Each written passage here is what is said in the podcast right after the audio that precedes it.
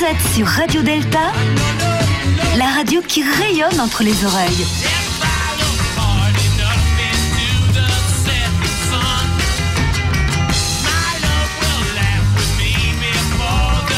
Radio Delta. People are strange when you're a stranger. Faces look ugly when you're alone. Women seem wicked when you're unwanted. Streets are uneven when you're down. When you're strange, faces come out of the rain. When you're strange, no one remembers your name. When you're strange, when you're strange, when you're strange. People are strange Vous êtes bien sur Radio Delta, la radio qui rayonne entre les oreilles. 1, 2, 3 Soleil, c'est une émission mensuelle en direct, euh, donc un, vendredi, tout le, chaque vendredi, le dernier vendredi de chaque mois, entre- de 20h à 22h, avec nos chroniqueurs, nos invités, et nous traitons de sujets de franc-maçonnerie, entre autres, et des sujets de franc-maçonnerie, entre autres. C'est également un site web, euh, radiodelta.fr, sur lequel vous pouvez télécharger nos podcasts, euh, delta, deltaradio.fr, vous pouvez télécharger nos podcasts, vous pouvez les écouter à souhait chez vous, dans votre douche, dans votre voiture, dans votre cuisine, avec vos enfants, avec votre femme, avec votre maîtresse et vos amants. Quand même, j'ai pas oublié les femmes. Alors une bonne nouvelle, nous sommes à, je crois, plus de 10 000 écoutes de nos émissions. Bravo, on va se féliciter, hein, c'est un, bel, un bel anniversaire. Bravo, bravo. Et nous avons et nous avons 400 abonnés iTunes. Donc aussi, c'est pas mal, c'est pas mal. On est assez fiers, surtout que c'est une petite radio, mais qui promet. Et c'est une petite radio qui a à peu près un an d'existence. Alors sur le site, on héberge aussi euh, une émission québécoise qui s'appelle Sous le bandeau. Donc ce sont nos, nos frères et nos sœurs québécoises euh, qui nous euh, transmettent leurs podcasts que vous pouvez écouter. Je vous encourage à écouter parce que les émissions sont aussi presque aussi intéressantes que les nôtres. Non, elles sont aussi intéressantes que les nôtres. Euh, donc je vous incite à aller les voir et surtout écouter les podcasts. Euh, alors je profite, euh, je lance un regard agile à la technique, c'est lui qui, gère en fait le, site de la radio. J'en profite pour lancer un appel. Si vous avez des, des bandes audio, si vous avez des interviews, si vous avez des reportages, peut-être vous avez une radio maçonnique quelque part en France ou ailleurs, eh bien profitez, on vous héberge gratuitement et, gentiment euh, sur le site radiodelta.fr. Prenez contact avec nous, vous verrez. C'est gratuit, après peut-être ça sera payant, on verra. On, verra, on en parlera plus tard. Tout à fait. Alors j'en profite aussi pour euh, remercier euh, nos auditeurs de Mont-de-Marsan, qui sont nombreux, hein, je crois qu'ils nous écoutent. Merci Jean-François de nous faire de la publicité de ce côté-là. Et puis plus généralement, nos auditeurs hors métropole, hein, ils sont aussi nombreux. On a des Québécois, bien sûr, et puis aussi des Africains, enfin, enfin, finalement tous les frères et toutes les sœurs francophones qui peuvent nous écouter, tous ceux qui sont répartis sur la surface du globe, comme on aime bien dire euh, dans nos loges maçonniques. Alors un petit point avant de commencer, je rappelle que tous les chroniqueurs, tous les invités, tous les participants à la radio sont ici en leur nom propre.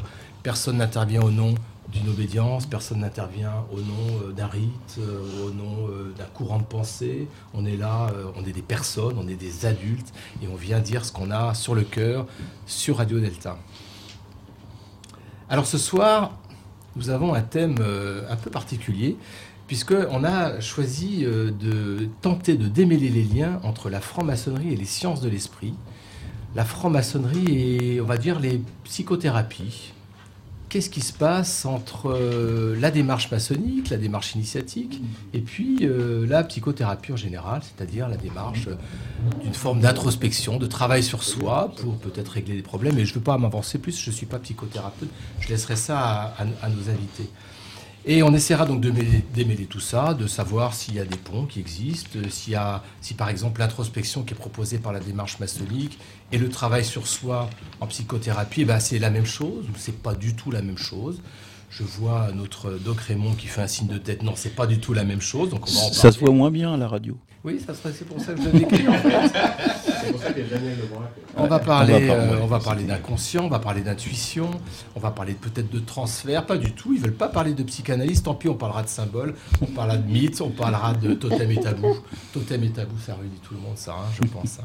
Voilà. Alors, pour présenter euh, ces nombreux invités, bah, je vais laisser la parole à, à Jean-Laurent Turbet, que je présente. Jean-Laurent Turbet, euh, euh, l'incontournable blogueur maçonnique depuis, euh, depuis la nuit des temps, depuis que Hiram a été quelque part assassiné. Et bien, euh, Depuis qu'il à- rame sur Internet, depuis qu'il il revit sur Internet. c'est très bien, mon frère. Alors, Jean-Laurent, tu vas nous faire euh, la présentation euh, des invités de ce soir. Alors, nos invités de ce soir, tout d'abord, no- notre invité d'honneur, j'allais dire ce soir, qui nous vient de très loin, qui nous vient de Bordeaux. Euh, non, pas Non de Bordeaux, je viens du Périgord. Oh là là, oui, euh, de- qui vient du, du, du Nous Périgord. sommes donc deux Périgourdins ce soir autour de la table. Voilà. Euh, Alain Subrebost. Gilles à la technique et de Sarlat. Bah. Alain Subrebost, écrivain, conteur, musicien, euh, qui est également un, site maçonnique, Gadlu Info, euh, que, beaucoup de- d'entre vous euh, connaissent bien. Alain, on l'a déjà reçu, c'est un ami de, Radio Delta, donc nous sommes très heureux de l'avoir parmi nous ce soir. Et je suis sûr qu'il saura nous, nous, compter, parce que c'est un conteur, euh, les, comment dire, ce qu'il ce qu'il ce qu'il comprend de la, de la psychanalyse et, et enfin, de la psychologie. Et surtout, il a, il a publié chez Détrade, dans la collection L'aventure initiatique, un livre qui s'appelle L'art royal révélé, avec comme sous-titre Le développement personnel symbolique. Alors on va parler, alors on va parler de tout ça euh, avec lui tout à l'heure. Et puis, Marie-Françoise Blanchet, qui est avec nous. Philippe Benamou, que vous venez euh, d'entendre et qui a introduit l'émission. Frédéric Pierre Iso, qui introduit la psychanalyse. Bonsoir, Frédéric. Jean-François Dossa, le pèlerin, qui est, qui est- qui est parmi nous et qui, vient de, qui nous parlera de Montbéliard. Doc Raymond, son chapeau, ses lunettes et euh, sa psychothérapie. Rachel et Yann, qui, euh, qui sont euh, avec nous et qui nous donneront les questions des auditeurs. Bonsoir. Marie-Pascale Schuller et Viviane Bensoussan qui ne sont pas là. Viviane, euh, Marie-Pascale nous a fait parvenir sa chronique qui sera diffusée en direct ce soir. Et la chronique de Viviane, vous la retrouverez sur le podcast de, de l'émission. Tout à fait, Jean-Laurent. Elle nous fera parvenir un peu plus tard. Celui qui dit tout à fait Jean-Laurent au lieu de tout à fait Thierry, c'est Gilles à la technique. Tout à fait, Gilles. Euh, qui prépare toute l'émission, qui, grâce à qui vous pouvez entendre une, une émission, euh, une émission de qualité. Euh, Patrick Vidal, qui devrait normalement nous rejoindre, Bonsoir. puisque à chaque émission, depuis au moins quatre émissions, nous annonçons Patrick Vidal et qu'il ne vient pas. Alors peut-être C'est l'invi- C'est l'invité du soir, C'est l'inconnu du soir. Nous avons l'homme sans visage, de Clément, et nous avons l'inconnu du Donc soir. peut-être finira-t-il euh, peut-être finira-t-il par venir. Je, je- je crois qu'il a été retenu par des inondations parisiennes, Oui. mais il pourrait venir. Mais, mais- mais il pourrait venir. Euh, nous remercions le maître de séant qui, qui restera euh, une ombre mystérieuse ce soir, celui qui nous accueille chez lui pour, euh, pour cette émission. Et puis, euh, bien entendu, last but not least, celui qui nous filme et celui grâce à qui vous pouvez voir quelques images euh, de, de nos émissions, l'excellent Daniel Lebras qui, euh, qui a sa caméra en bout de main. Et... Bonjour Daniel Bravo, Lebras. Daniel. Bravo Daniel Lebras. Et qui a, qui a du talent parce qu'il nous filme euh, en totalité. Oui. Ça, c'est déjà, c'est déjà, c'est déjà douloureux hein, pour la, tenir la, la- la caméra à bout de main. Ensuite, il fait un montage d'une dizaine de minutes. Qui, je Un trouve, super montage. Voilà, bravo, Voilà. bravo. Bravo Daniel. Dizaine ou 30 minutes la dernière fois. mais- Ouais. Parce que la dernière fois, il y avait beaucoup plus de meilleurs romans que d'habitude. Voilà. Peut-être. Donc aujourd'hui, ça sera un podcast de 4 minutes 30. Quand on est, quand on est filmé, on s'oblige un peu à se, Voilà, à s'habiller différemment. C'est pour ça qu'on est tous habillés en noir, quasiment. c'est ça. Hein, qui est le, Ouais. le- je sais pas, Qui est la couleur qui passe le mieux quand on a quelques kilos de trop, comme moi. Donc pour l'occasion, euh, je sais pas si Daniel, si tu peux voir, j'ai mis mon t-shirt gant blanc, j'étais très fier de trouver ça avant de me rendre compte que c'était un- en fait, c'était la tête de Mickey en fait, c'est un t-shirt Disney. Voilà, mais bon, c'est quand même des gants blancs. hein. Disney était peut-être un peu franc-maçon sur les bords. Mickey, qui paraît-il, oui, a été initié. il- Voilà, Chez nos volets. avec Pluto. Avec Pluto et Mini. et je vais tout de suite laisser la parole à Marie-Françoise qui va nous, nous, nous présenter, nous faire le, le portrait de notre, de notre invité de ce soir, Alain Avec le micro, c'est mieux. Marie-Françoise. Marie-Françoise. Vous avez la parole. Je crois que vous avez lu le livre de d'Alain Subrebost. Oui.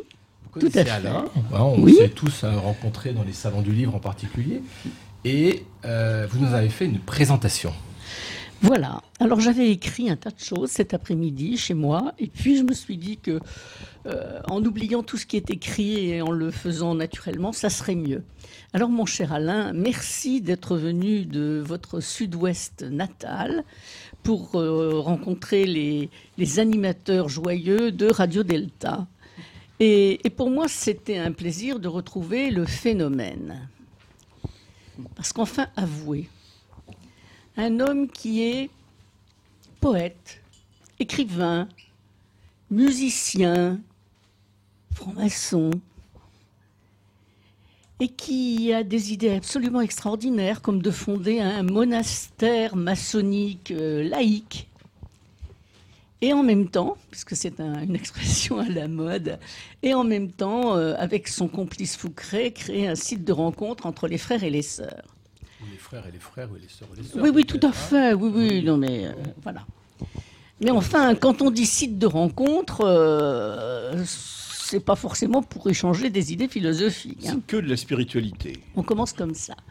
Voilà. Donc, je me disais, tiens, tiens, tiens, le phénomène est de retour.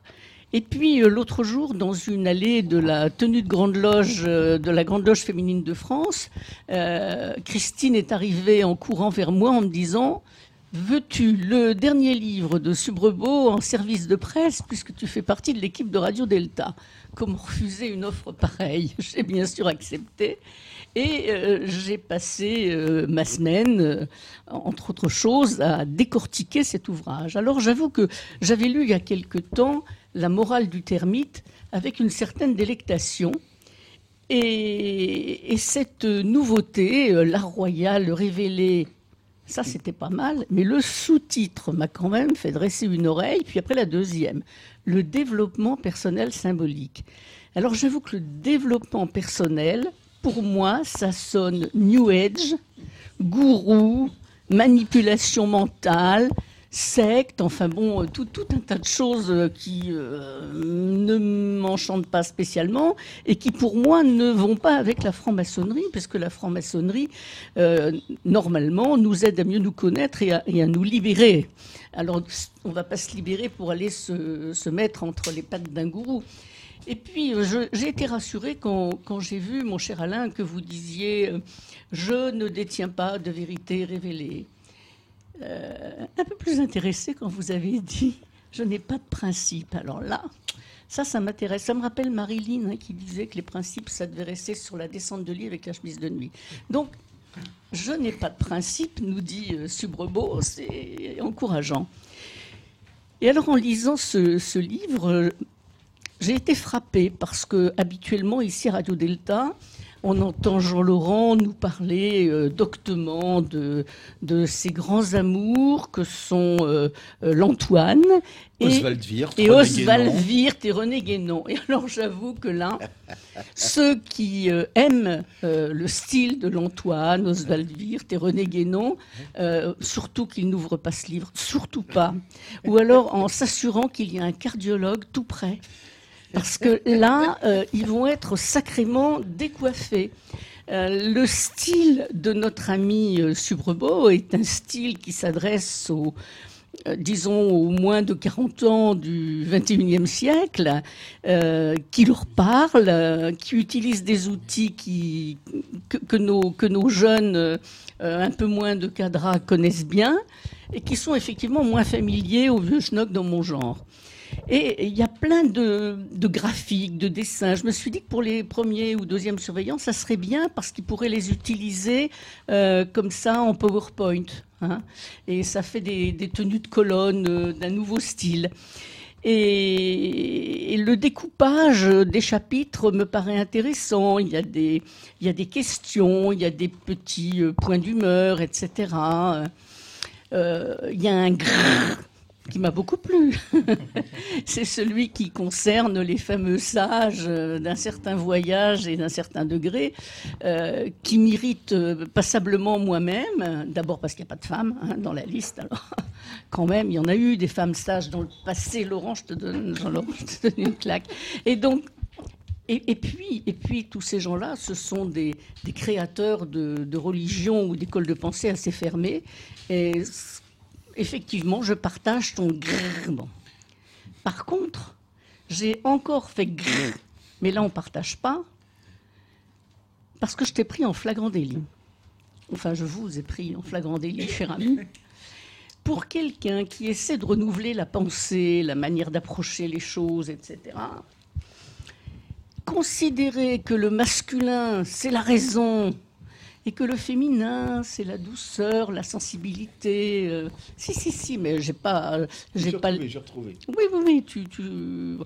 Vas-y, vas-y, continue. Dans les moyens, dans les moyens d'action, c'est la première page de d'un. Le, le problème, Marie-France, c'est que Soit- Marie-Françoise, pardon, c'est que Lily a mangé tous les post-it que tu avais collés sur le livre d'Alain, et du Exactement. coup, tu as du mal, vous avez du mal à retrouver les pages. Voilà, voilà, c'est exactement retrouvé, ça. Je sais où c'est. Et, et donc là, j'ai dit, mais c'est pas possible, quoi. Ce mec, il me semblait vraiment euh, être sorti de, de tout ce poids, du convenu, du, euh, de tout ce qu'on voit d'habitude, et le masculin, et le féminin. Et clac, les deux pieds dedans, et il fait floc-floc. Alors là, vraiment, il fallait que je te le dise, j'étais pas contente. Non, c'est pas là, Jean-Laurent. Si, soleil, droite, Non, c'est pas de ça que je masculin, parle. féminin. mais si, si. Bon. C'est pas de ça que je On, on parle. va en parler. On en parlera. Et puis alors, tu finis en parlant de l'amour et tu parles du couple. Vous, ah oui, vous.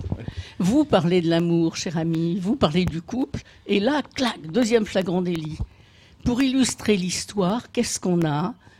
Une tenue de reconnaissance conjugale de 19e, 20e siècle, avec un papa et une maman, avec un, avec un ruban qui part de l'épaule protectrice du mari pour aller vers la hanche féconde de la femme.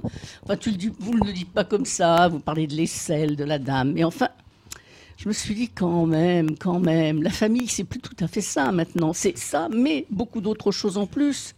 Et j'ai regretté l'illustration par cette cérémonie d'un autre âge qui n'existe plus même à la Grande Loge de France, n'a puisqu'elle est jamais rem- existé. Pouf, dis donc, j'ai assisté une fois. Et, et elle est remplacée par toute autre chose maintenant, une autre, un autre type de cérémonie. Et bon, là-dessus, intéressant, euh, bien, mais peut mieux faire. Parce qu'il manque encore quelque chose là-dedans.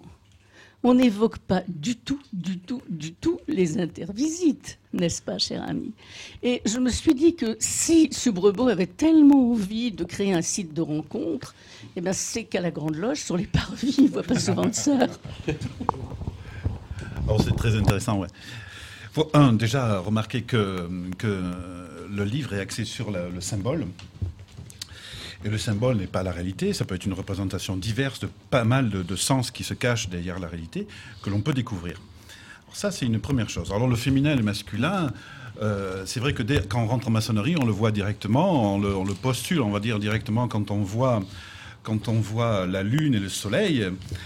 Mais il faut se rappeler, en fait, dans, dans ce que je comprends de la maçonnerie, que tout ça est une seule et même chose. C'est-à-dire que tout ça est une partie de nous. Quand je, rentre dans une, dans une loge, en fait, je, rentre dans un hologramme. Alors ça peut paraître un peu bizarre, mais je rentre dans une, une, forme comme une fractale, on va dire, de l'univers. C'est-à-dire que quand on est dans une loge, au-dessus de nous, d'une manière euh, réelle, on a, on a un, un ciel, euh, on a une lune, un soleil. Ensuite, je rentre dans une loge, qu'est-ce que je vois? Une représentation, une représentation 3D de ce qui se retrouve au-dessus. Euh, je regarde sur le, pavé mosaïque et qu'est-ce que je trouve Une représentation, en 2D de ce qu'on voit en 3D, de ce qui est en réalité. Et ensuite, quand je rentre dans l'interprétation symbolique, je revois une représentation des archétypes intérieurs de chaque personnalité. Quand je rentre dans une loge, alors je peux m'identifier à des symboles, mais je peux m'identifier totalement, complètement à une loge. Quand je rentre dans la loge, je suis la loge. Je suis la lune, je suis le soleil, je suis le delta quand je, segmente les choses, je les segmente pour pouvoir euh, mieux les aborder, parce que les aborder d'une manière directe et globale, c'est extrêmement difficile, parce que ce sont, on considère ça comme des, des- des- des- formes opposées, mais pas du tout. Ce sont des, formes complémentaires et qui coexistent en nous. Seulement, ce sont aussi des formes qui, qui s'oublient, qui se maltraitent et euh, qu'il faut apprendre à restaurer, à aimer, à respecter et à faire grandir. Alors, euh, on reviendra peut-être euh, sur le- la, la deuxième question de, de Marie-Françoise, mais peut-être pour, pour présenter, moi j'ai- lu le, le livre euh, La Ro- Royale euh, Révélée. Ce que j'ai trouvé vraiment intéressant, c'est ce côté pratique, c'est-à-dire qu'il y a des exercices. Alors, la question que je me posais, c'était est-ce que c'est des exercices qu'on doit faire tout seul dans son coin? Est-ce que c'est des exercices qu'on peut faire par exemple en comité d'apprentis Euh, quelles sont, euh, quelle est, quelle est la, la démarche qui vous a euh, habité quand vous avez fait, quand vous avez écrit ces, ces exercices? Alors, il, y a, il y a- la première chose, c'est avant tout, euh, je me méfie toujours des rites parce que euh, euh, tout ce qui est rituel comporte des mots. Et je me méfie des mots puisque les mots peuvent véhiculer des, concepts, des valeurs. Et chaque fois qu'il y a des concepts, des valeurs, etc., il y a toujours des volontés de puissance ou ce genre de choses. Donc ça, ça a tendance à- à- j'ai tendance à me méfier de ça. Alors, euh, si on veut euh, faire en sorte de transmettre quelque chose qui soit le plus libre possible, autant utiliser ce qui est le moins dogmatique. Le moins dogmatique, c'est les outils. Et donc, à partir de là, quand on parle d'outils, un outil, c'est fait pour être utilisé. Et donc, il y a une nécessité de pratique de base. Et seulement quand, à force de faire des conférences à, à droite à gauche, je me rends bien compte que finalement, personne ne sait vraiment comment utiliser euh, une équerre, euh, un compas. euh, personne ne sait vraiment euh, comment se rapporter à soi-même euh, la lune, le soleil, le delta, comment l'intégrer en soi. Et je me suis dit, c'est quand même incroyable, alors que nous sommes dans une, dans une structure, un, un- système qui nous permet de nous développer réellement, c'est-à-dire de passer d'un état tel que je suis en arrivant à un état, j'espère, euh, un peu plus amélioré, euh, que l'on ne connaisse pas les outils et qu'on ne puisse pas utiliser les outils qui, qui, qui doivent euh, euh, être les, conditions, à mon avis, fondamentales de notre progression. Et donc, c'est la raison pour laquelle j'ai commencé à étudier l'outil et comment, se l'approprier d'une manière réelle. Donc vous- ça veut dire que vous avez eu le sentiment que euh, la démarche euh, maçonnique, avec son contenu euh, symbolique et mythique, ne se suffit pas à elle-même. C'est-à-dire qu'on a besoin de développer par-dessus une espèce de couche pratique qui permettrait justement d'aller creuser. C'est finalement ce que font les, les seconds et premiers surveillants quand ils animent des comités d'apprentis. Ils font ça avec les moyens du bord. Des fois, ça se passe très bien. Des fois, il des fois, il y a qu'eux qui parlent et puis les apprentis et les compagnons les écoutent doctement. Mais c'est pas du tout ce qu'on trouve dans votre livre, Non. hein, puisqu'on parle bien de développement personnel. Oui, mais alors, il y, a, il y a deux pans. Il faut dire que ce, ce- ce livre est, est le, le première version d'un autre pan. Ça va être un peu plutôt le développement impersonnel. On va aborder des questions beaucoup plus spirituelles. Le spiritualiste, euh, accès à ça. Euh, souvent, euh, hélas, euh, je, je le regrette, je pense qu'une grande partie des- de la génération des, des nouveaux maçons qui arrivent euh, ne sont pas euh, super bien formés, puisqu'en fait, euh, dans, dans notre vieille tradition, on, on laisse la place au second surveillant par ancienneté, mais pas par capacité souvent. Et euh, alors qu'il faudrait mettre à la place du second surveillant la personne qui a en capacité de pouvoir transmettre au moins l'esprit du symbole. Et, ça, c'est pas, c'est pas évident, évident. Alors souvent on entend, moi j'entends partout hein, en France, mais euh, oui, mais moi mon, second, il m'a, il m'a jamais dit ça. Il me dit, bah, écoute, c'est des symboles, t'as qu'à te débrouiller par toi-même. Mais oui, mais euh, c'est le problème. Même si on sait que la, pensée symbolique euh, vient dans, les, premières années de notre, de notre vie, il s'avère qu'on a oublié de s'approprier les symboles et qu'il nous est très difficile de, de, de les intégrer et de les utiliser. Quand, quand, quand, par exemple, je parle simplement d'un symbole comme le compas, c'est un symbole très simple. Alors, euh, je dis, mais alors, le symbole du compas, ça sert à quoi? Alors, je vous posez la question, à votre avis. Alors, on fait quoi avec un compas Alors on fait quoi? On Ah, trace ça des. Ah, on trace des cercles, On ok. mesure, on mesure. Alors, mais on On fait, on, on- on mesure, On on rapporte ok. Après, on, on se dit, ok. Alors, comment je fais pour tracer des cercles? D'abord, en premier, je prends mon compas et qu'est-ce que je fais? Je l'ouvre.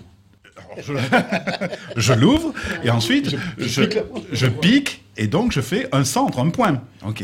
Et ensuite euh, j'ouvre et je crée une périphérie autour de ce. de- Alors après on se dit ok donc j'ai un centre et, et j'ai une circonférence. Essayons de le transposer en moi. Où est mon centre? C'est quoi mon centre? Où est ma circonférence, ma périphérie? Quelle est la relation que j'entretiens entre mon centre et la périphérie que je crée? C'est-à-dire, finalement, l'ouverture que j'ai aux autres, l'ouverture que j'ai aux concepts, aux, aux choses, aux idées, à la- ma capacité d'ouvrir mon cœur, ma, capacité d'ouvrir à mon esprit à des choses nouvelles. Et là, le travail du symbole commence, parce que tout d'un coup, j'ai pris un objet extérieur et je l'ai intégré à même ma chair. Et c'est là que le travail commence. Mais, mais euh, Alain, ne, Jean-Laurent Turbet. Alain, ne, ne croyez-vous pas que ça peut être aussi un travers, j'allais dire, de, de l'époque moderne. C'est-à-dire qu'on va demander, et peut-être on fait pas assez, on n'est pas assez attentif à la période de l'apprentissage. C'est-à-dire que moi, je, sais qu'on va demander tout de suite euh, à un apprenti qui est là depuis, depuis euh, une semaine, alors ça te fait quoi? Quel outil? Qu'est-ce que qu'est-ce que ça te fait en toi? Mais, mais on leur laisse même pas le temps de pouvoir euh, un, symbole, ça dit pas tout et n'importe quoi, n'importe quand, n'importe où. Donc il faut le temps d'apprendre. L'apprentissage, ça, compte, d'apprendre. Et, un peu comme si euh, on, on considérait que nos apprentis, nos compagnons et même nos maîtres, ils avaient un espèce de, thermomètre dans le trou de balle où on leur demandait alors le rite, ça te fait monter à 38, 39, etc. Enfin, une espèce de psychologisation du rite. Et avant même qu'on leur ait appris euh, à prendre le temps à apprendre, etc. Donc c'est pour ça que vo- votre méthode est assez euh, euh, intéressante. Peut-être faut-il, faut-il euh, comment dire, bien, bien, bien la regarder et peut-être laisser un peu de temps et laisser le, temps de l'apprentissage. Gilles. Un complément à la question de Jean-Laurent. Il y a eu un trou, maçonniquement parlant, pendant lequel, il y a une dizaine d'années, on se demandait où allait la maçonnerie et on ne savait plus trop qui on était et si on avait encore une utilité à exister. Je me rappelle que des, frères m'ont dit à, un certain moment pourquoi est-ce qu'on existe toujours? Tout a été fait. Ça s'est terminé il y a un petit peu moins de dix ans. Et euh, la question que je te pose en complément de ça, c'est que est-ce que depuis quelque temps, c'est qu'on fait beaucoup plus attention en fait à qui va s'occuper des nouveaux-nés initiatiques en fait. hein? Donc je me dis, euh, est-ce que actuellement, aujourd'hui, on n'a pas quand même réagi, la formation n'a pas réagi, quelles que soient les obédiences, et ce qui est intéressant, c'est que nous sommes multi-obédientiels ce soir, qu'on ne va pas vers un mieux pour Alors, sur Provost. Alors, je, pe- je pense qu'il y a euh, beaucoup de problèmes euh, qui peuvent, euh, j'allais dire, euh, mettre un point sur euh, vos deux interventions. La première chose, c'est, je pense que euh, on a euh, énormément de livres qui qui sont, je pense, de la métamaçonnerie, ce que j'appelle la métamaçonnerie, c'est-à-dire une, une interprétation de la maçonnerie à partir euh, de l'histoire ou à partir de la psychanalyse ou à partir euh, de concepts qui sont extérieurs à la maçonnerie. Donc, euh, on, on- dit- on a un discours basé avec des, des outils extérieurs à la maçonnerie qui explique la maçonnerie, mais d'une manière, j'allais dire, d'une manière Extérieur extérieur, voilà. Alors, soit on flatte, on flatte le passé glorieux de la maçonnerie, soit on flatte l'idéalisme. Dans les deux cas, finalement, le passé, bah, le passé, il est passé, hein, c'est fini, hein. Euh, c'est l'ancien. Euh, si on flatte l'idéalisme, l'idéalisme, c'est finalement quelque chose de très virtuel et finalement, ça n'a pas, c'est pas ancré dans la réalité. Et finalement, la pratique réelle, bah, il y a très très peu d'ouvrages. Et c'est en grande partie pour ça que j'ai décidé d'écrire sur en bon sang, on a un outil extraordinaire et il n'y a personne qui l'explique. Même quand on lit vire, il n'explique pas comment se servir des outils. Il, nous, ouvre vers une démarche philosophique, euh, spiritualiste de la maçonnerie, mais fondamentalement, il ne te dit pas, ok, ben, ton compas, ta lune, tu la rapportes à quoi? Ben, ben, Vous ne trouvez pas ce genre d'ouvrage. Et alors, comment on fait pour vraiment utiliser euh, d'une manière efficiente l'endroit dans lequel on se trouve. Parce qu'une loge, c'est pas n'importe quoi. C'est pas une- un endroit où euh, on fait une réunion syndicale. Il y a des symboles, il y a un système, une, une, euh, un, un- un- un process, comme on appellerait dans, dans, dans, dans, dans- dans- actuellement dans, le système industriel, etc. Des rites Qui et a- des rituels. Des rites et des rituels, et, qui a- et, et puis, et puis une, une logique systémique de, de l'ensemble, et qui permettent d'amener un individu à un état de développement particulier de lui. Si, euh, si on ne fait pas ça, c'est même pas la peine. Autant aller euh, acheter trois boules de pétanque et puis aller s'amuser, et c'est beaucoup plus sympa. hein. Mais c'est pas, c'est pas une critique, mais c'est pour dire, euh, à un moment donné, il faut savoir ce qu'on veut, et il faut savoir utiliser les outils que l'on a. Et alors, a-t-on besoin d'être franc-maçon pour euh, lire euh, l'art royal révélé et pratiquer les exercices euh, maçonniques? Finalement, à quoi ça me servirait d'aller en loge deux fois par mois? Puisque tout est dans le bouquin, il suffit que je m'assoie à mon bureau ou sur mon canapé, que je fasse deux, trois exercices sur le soleil et la lune. La différence vient de l'initiation, qui est une expérience, et de, de l'effet miroir, et de l'effet miroir qu'il y a entre, les- entre les frères, là, et du, du- du partage des informations globales. Marie-Françoise. Donc, Entre les frères et les sœurs. les oui. Ah. Oui, oui, excuse-moi. Alors, Euh, avec, avec, un, avec, un tout petit, avec un tout petit bémol sur Wirth, quand on lit les premières éditions de, de, de, de Wirth, il est marqué ne peut être vendu qu'avec la preuve de l'appartenance maçonnique. C'est-à-dire qu'il était clair pour Wirth que celui qui avait le droit ou celui qui lisait son livre était franc-maçon. Donc avait déjà l'expérience de l'initiation, avec etc. Il était clair, enfin il était clair, pardon. En tous les cas, il l'écrivait pour les francs-maçons. Et les francs-maçons, il y en avait quand même un petit peu à l'époque. Euh, voilà, alors que maintenant, c'est vrai que euh, nos livres, le tien, par exemple celui de Philippe, euh, ou d'autres, sont des livres qui sont, j'allais dire, achetables par tous, donc initiés et non Alors peut-être le, le regard, ou en tous les cas ce qu'on dit, change, c'est-à-dire que Wirth partait d'une époque où il n'y avait plus rien dans le symbolisme, le, le- voilà, et, et c'est la franc-maçonnerie expliquait Il n'y avait même plus de tablier. Il n'y avait plus de tablier, il n'y avait plus de gants, il n'y avait plus de volume de la loi sacrée, il n'y avait plus de grand architecte, il n'y avait plus rien. Voilà. Donc c'était, euh, donc il fallait revenir, j'allais dire à la base, euh, revenir à l'essentiel. Donc c'était juste pour ça. À, à- à quel public on s'adresse Wirth s'adressait à des francs-maçons pour respiritualiser une maçonnerie. Ce discours s'adressant exclusivement à des francs-maçons. Nous, on a un discours, enfin pardon. Non, non, oui. Vous, vous avez euh, un, un bouquin et un discours qui s'adresse un aux francs-maçons, aux francs-maçons, mais deux au, public en général. Bien sûr. Je, pense réellement qu'on a des outils et que ces outils-là, ils ne ils ne doivent pas être euh, complètement fermés. On a la possibilité, autrement, on va se dire, euh, euh, qu'est-ce qu'on fait dans, la vie Euh, Ok, on travaille en loge et on dit toujours qu'il faut porter ce que le travail qu'on a fait à l'extérieur. Et bien pour faire porter le travail à l'extérieur, il faut le faire. Alors il faut le faire évidemment avec, avec son être, c'est-à-dire en étant un exemple même du changement que l'on opère en, loge, mais il faut le faire aussi en montrant que ce que l'on fait est quelque chose de concret et que tout le monde peut l'utiliser. C'est ça qui est intéressant. La, la différence fondamentale entre, par exemple, euh, mon livre et puis, et puis ce qui se passe, c'est qu'évidemment, l'initiation est un psychodrame qui touche d'une manière euh, corporelle, physique. On est là dans un travail au niveau quasiment cellulaire de, euh, de- de l'individu. Ensuite, quand on parle de- des échanges entre les, les êtres qui, qui partagent, qui partagent la, la loge, on, on est dans le rapport humain, dans l'interrelation, dans l'échange de- d'idées, de, visions du monde. C'est là, et c'est là où on apprend à faire des pas de côté. C'est là où on apprend à se dire ah mais c'est vrai finalement euh, je pense avoir raison, mais là tout d'un coup j'ai un point de vue qui me dit euh, ben, j'avais jamais pensé à avoir ça. Marie-Françoise, et puis ensuite on a une question d'un auditeur. Alors, sur tout ce que, vous venez de, dire, et Jean-Laurent, euh, moi je suis initié maintenant depuis 34 ans, et tout au début, qu'est-ce que j'entendais dans ma loge? Ne lisez rien On m'avait tapé sur les doigts parce que j'avais osé acheter un dictionnaire des symboles.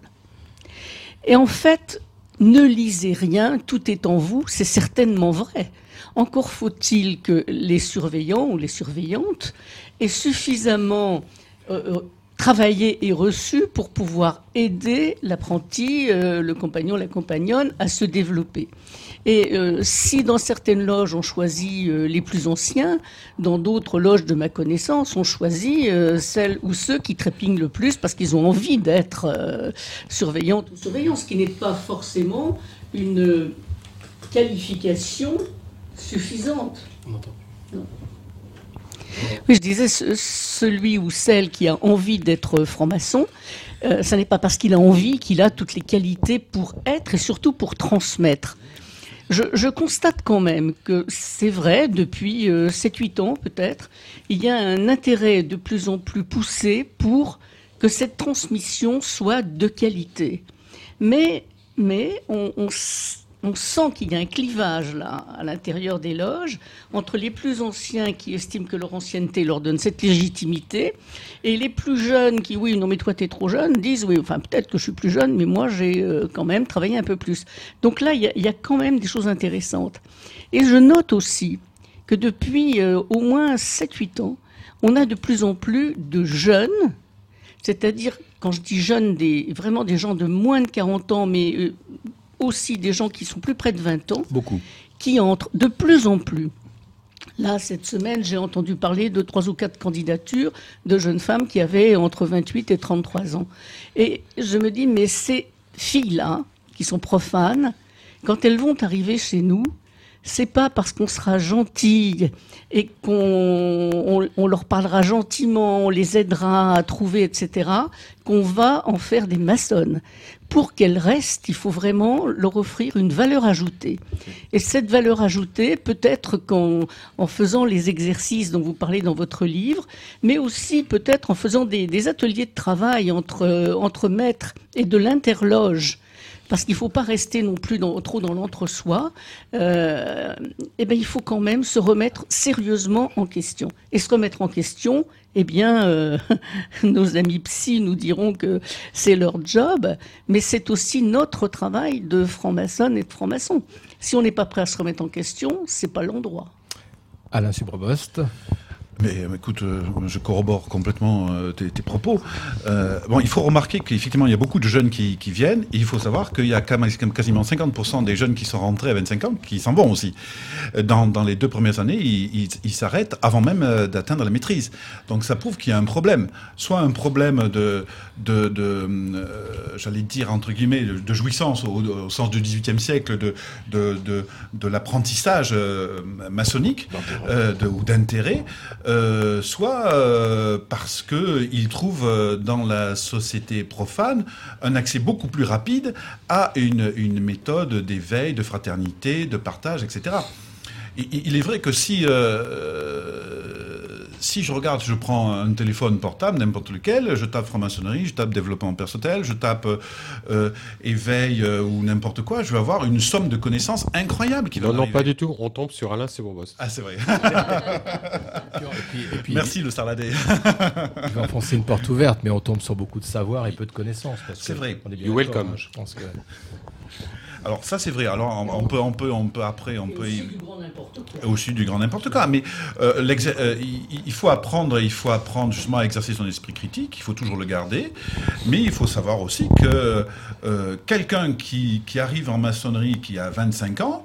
C'est quelqu'un qui est né avec l'informatique, l'ordinateur, avec la possibilité d'aller sur Gallica, la, la bibliothèque du Vatican, de voir des conférences sur YouTube de plein d'in- d'intervenants possibles et d'avoir une nourriture incroyable. Alors nous, la différence vient du fait qu'on utilise un outil très particulier et qui est un des rares outils qui soit non dogmatique. Et ça, on peut s'en glorifier puisque ça n'existe pas ailleurs. Si Guénon, on parlait de Guénon tout à l'heure, on disait oui, la- Guénon, il disait bon, la société va très très vite. Et finalement, la société va très vite. Pour rebondir sur ta question. Euh, et c'est pour ça que peut-être euh, nous sommes en demande de- d'outils euh, concrets, pratiques. Si on parle de, société, libérale, on va dire, on veut un outil qui soit efficient, dans lequel il y ait une réelle, plus-value à l'utilisation de ces outils. Et ensuite, ben, j'ai perdu le fil de mon idée. Et ensuite, l'idée, c'est comment faire en sorte que justement cette efficience soit concrète. C'est uniquement ça. Alors oui, je pense qu'il faut réellement se réformer. Oui, je pense qu'il faut euh, faire attention aux personnes que l'on met en charge des jeunes qui arrivent. Et oui, il faut utiliser ce que, euh, ce que vous disiez, c'est-à-dire la possibilité euh, d'avoir de multiples points de vue, de multiples approches, de façon à pouvoir nourrir. Il faut qu'en arrivant en loge, un, c'est- c'est ça, c'est co- c'est compliqué parce que le travail que l'on fait en maçonnerie est assez complexe puisqu'il y a un paradoxe. C'est à la fois le premier travail que l'on fait en maçonnerie, c'est quoi? On apprend à tailler sa pierre. Quand on taille sa pierre, qu'est-ce qu'on fait? On enlève des choses. On rajoute pas des choses. Donc il y a une forme de dépouillement qui doit s'effectuer. Mais ce dépouillement, qu'est-ce qu'on retrouve à la suite? On, on a la pierre brute, on dépouille, on enlève, on enlève, et on doit arriver à une pierre taillée. Ça veut dire que fondamentalement, euh, euh, la pierre taillée qui représente une forme de perfection arrivée, on va dire, La pierre taillée a moins de matière que la pierre brute. elle a une matière différente, on va dire. Elle a- elle- euh, ça dépend comment on se place, c'est un point de vue matériel ou symbolique. Mais en tout cas, ce qu'on peut, on peut considérer, c'est que les gens qui arrivent en maçonnerie sont déjà des maîtres. Seulement, ils ont oublié qu'ils étaient des maîtres. Et ce qu'on propose, c'est qu'on essaye de, dévoiler progressivement, en faisant passer par les trois stades finalement de, de l'individu, le stade lunaire, le stade solaire, j'allais dire le stade de- du delta, euh, en épurant progressivement, en dévoilant progressivement, en, en enlevant progressivement euh, les euh, oripeaux finalement de notre euh, attitude profane. Les- le- la franc-maçonnerie, c'est une école de striptease, pas une, et pas une université. C'est une école de striptease, euh, Ne dites pas sûr. ça à Gilles à la technique. Striptease filmé par Daniel, euh, ça sera pour après l'émission. Alors on a une question, euh, une question d'un auditeur qui est portée par Yann. Yann, vous avez la parole. Tout à fait, bonsoir. Euh, Bonsoir. Donc la question de ce- cet auditeur est la suivante. C'est euh, si on commence à expliquer les symboles, donc on, on explique comment s'en servir, est-ce qu'on commence pas à être dans le dogmatique? Ah, c'est intéressant comme, comme symbole. Le truc, c'est de ne pas Ils- poser, de pas Ils sont forts, les auditeurs. hein. Ouais, ouais, ouais, ouais, je vois. Euh, ça peut l'être. Et c'est toute la difficulté qu'il y a de transmettre quelque chose. Et c'est pour ça que moi, je m'occupe de transmettre des choses liées aux outils. Euh, c'est pour ça que je pose beaucoup de questions et euh, je mets pas beaucoup forcément de réponses. Ou alors j'essaye de, créer euh, un- une, réponse qui ne va pas être définitive, mais qui va ouvrir sur autre chose. Ça, ça a été vraiment le, problème dès que j'ai commencé à écrire sur, sur la maçonnerie, ça a été le problème principal de, de, de- mon écriture. Comment transmettre sans, sans trahir? Il y avait le traducteur, traductor, hein, euh, la, tra- la- la traduction est une, trahison. Et il y a un peu de ça. C'est pour ça que la plupart des grands maîtres, en fait, ne parlent jamais. Euh, ils enseignent souvent dans, le silence, les grands maîtres, parce que le problème, c'est que si je vous dis euh, ma perception de la vérité, je risque de vous entraîner dans une dépossession de votre propre liberté, à vouloir accéder à telle ou telle partie de votre propre liberté, de votre propre spiritualité, de votre propre être. Donc c'est très délicat. Au Japon, il y a, il y a- il y a deux expressions qui, qui expriment bien ça, je trouve, euh, dans, dans la notion de transmission, c'est inchin denshin et kokoro to kokoro. Et ça veut dire de mon esprit à ton esprit et de mon cœur à ton cœur. Nous avions, nous avions tous compris. hein. Je m'en doute. et donc, et, et donc euh, euh, si par exemple j'utilise le, le- le symbole, on peut le retrouver même dans des obédiences, ça c'est intéressant. Euh, Dans, dans, dans on dit qu'on retrouve euh, l'idée sous le symbole. Mais beaucoup de, euh, dans, certaines obédiences, il se trouve que l'idée est parfois de sur le symbole. Et ça, c'est intéressant. Quand, par exemple, je dis, je dis tout simplement, et, et, donc le grand architecte qui est Dieu. Qu'est-ce que ça veut dire? Ça veut dire que tout d'un coup, je plaque un concept sur une notion symbolique. Ça veut dire que euh, je castre euh, celui qui va vouloir utiliser le pratiquant du symbolisme d'une possibilité d'interpréter euh, le, grand architecte de l'univers comme une puissance, une puissance naturelle, ou à la manière de Spinoza, une espèce d'un panthéisme, voilà, ou comme, comme, comme un bouddhiste qui dirait c'est la vacuité, etc. Donc, vous voyez, rien qu'avec ça, tout d'un coup, euh, en, mettant une idée sur le symbole, hop, je ferme la possibilité d'accéder à un champ sémantique très large. Ça, c'est dangereux. Mais c'est pas du tout ce que je fais. Moi, au contraire, j'ouvre. J'ouvre complètement en mettant toutes les, toutes les possibilités que je peux voir, mais il y en a certainement d'autres, euh, à travers le symbole. Merci Alain, Alain Suprebost. Je vous rappelle le, le titre euh, de votre dernier livre, parce que c'est bien le dernier livre, parce que enfin, le dernier- nouveau livre. Le nouveau livre, il y en aura d'autres, mais il y en a eu avant. Il y a eu Oui. aura eu- Et il y en aura après. Euh, L'art royal révélé, le développement personnel symbolique, c'est dans une collection qui s'appelle L'aventure initiatique, Mhm. et c'est chez Détrade, Détrade. tout à fait. Voilà, et on salue euh, Christine Rive au passage. Tout à fait. Donc merci Alain, merci Alain. Et je rappelle aussi, parce que ça c'est intéressant, c'est qu'il y a une ouverture euh, multimédia dans ce livre. hein. Il y a les flashcodes. Voilà. On peut flasher euh, sur ces flashcodes avec son téléphone portable et on accède au site avec des compléments. Voilà, c'est ce que je suis en train de créer en ce moment, voilà. Avec des vidéos, avec du, du multimédia. Tout à fait. Merci beaucoup Alain. Il y a un autre point qu'on ne va pas aborder maintenant, je laisse sur la fin, c'est euh, votre projet de monastère laïque. Avec On va en parler tout à l'heure.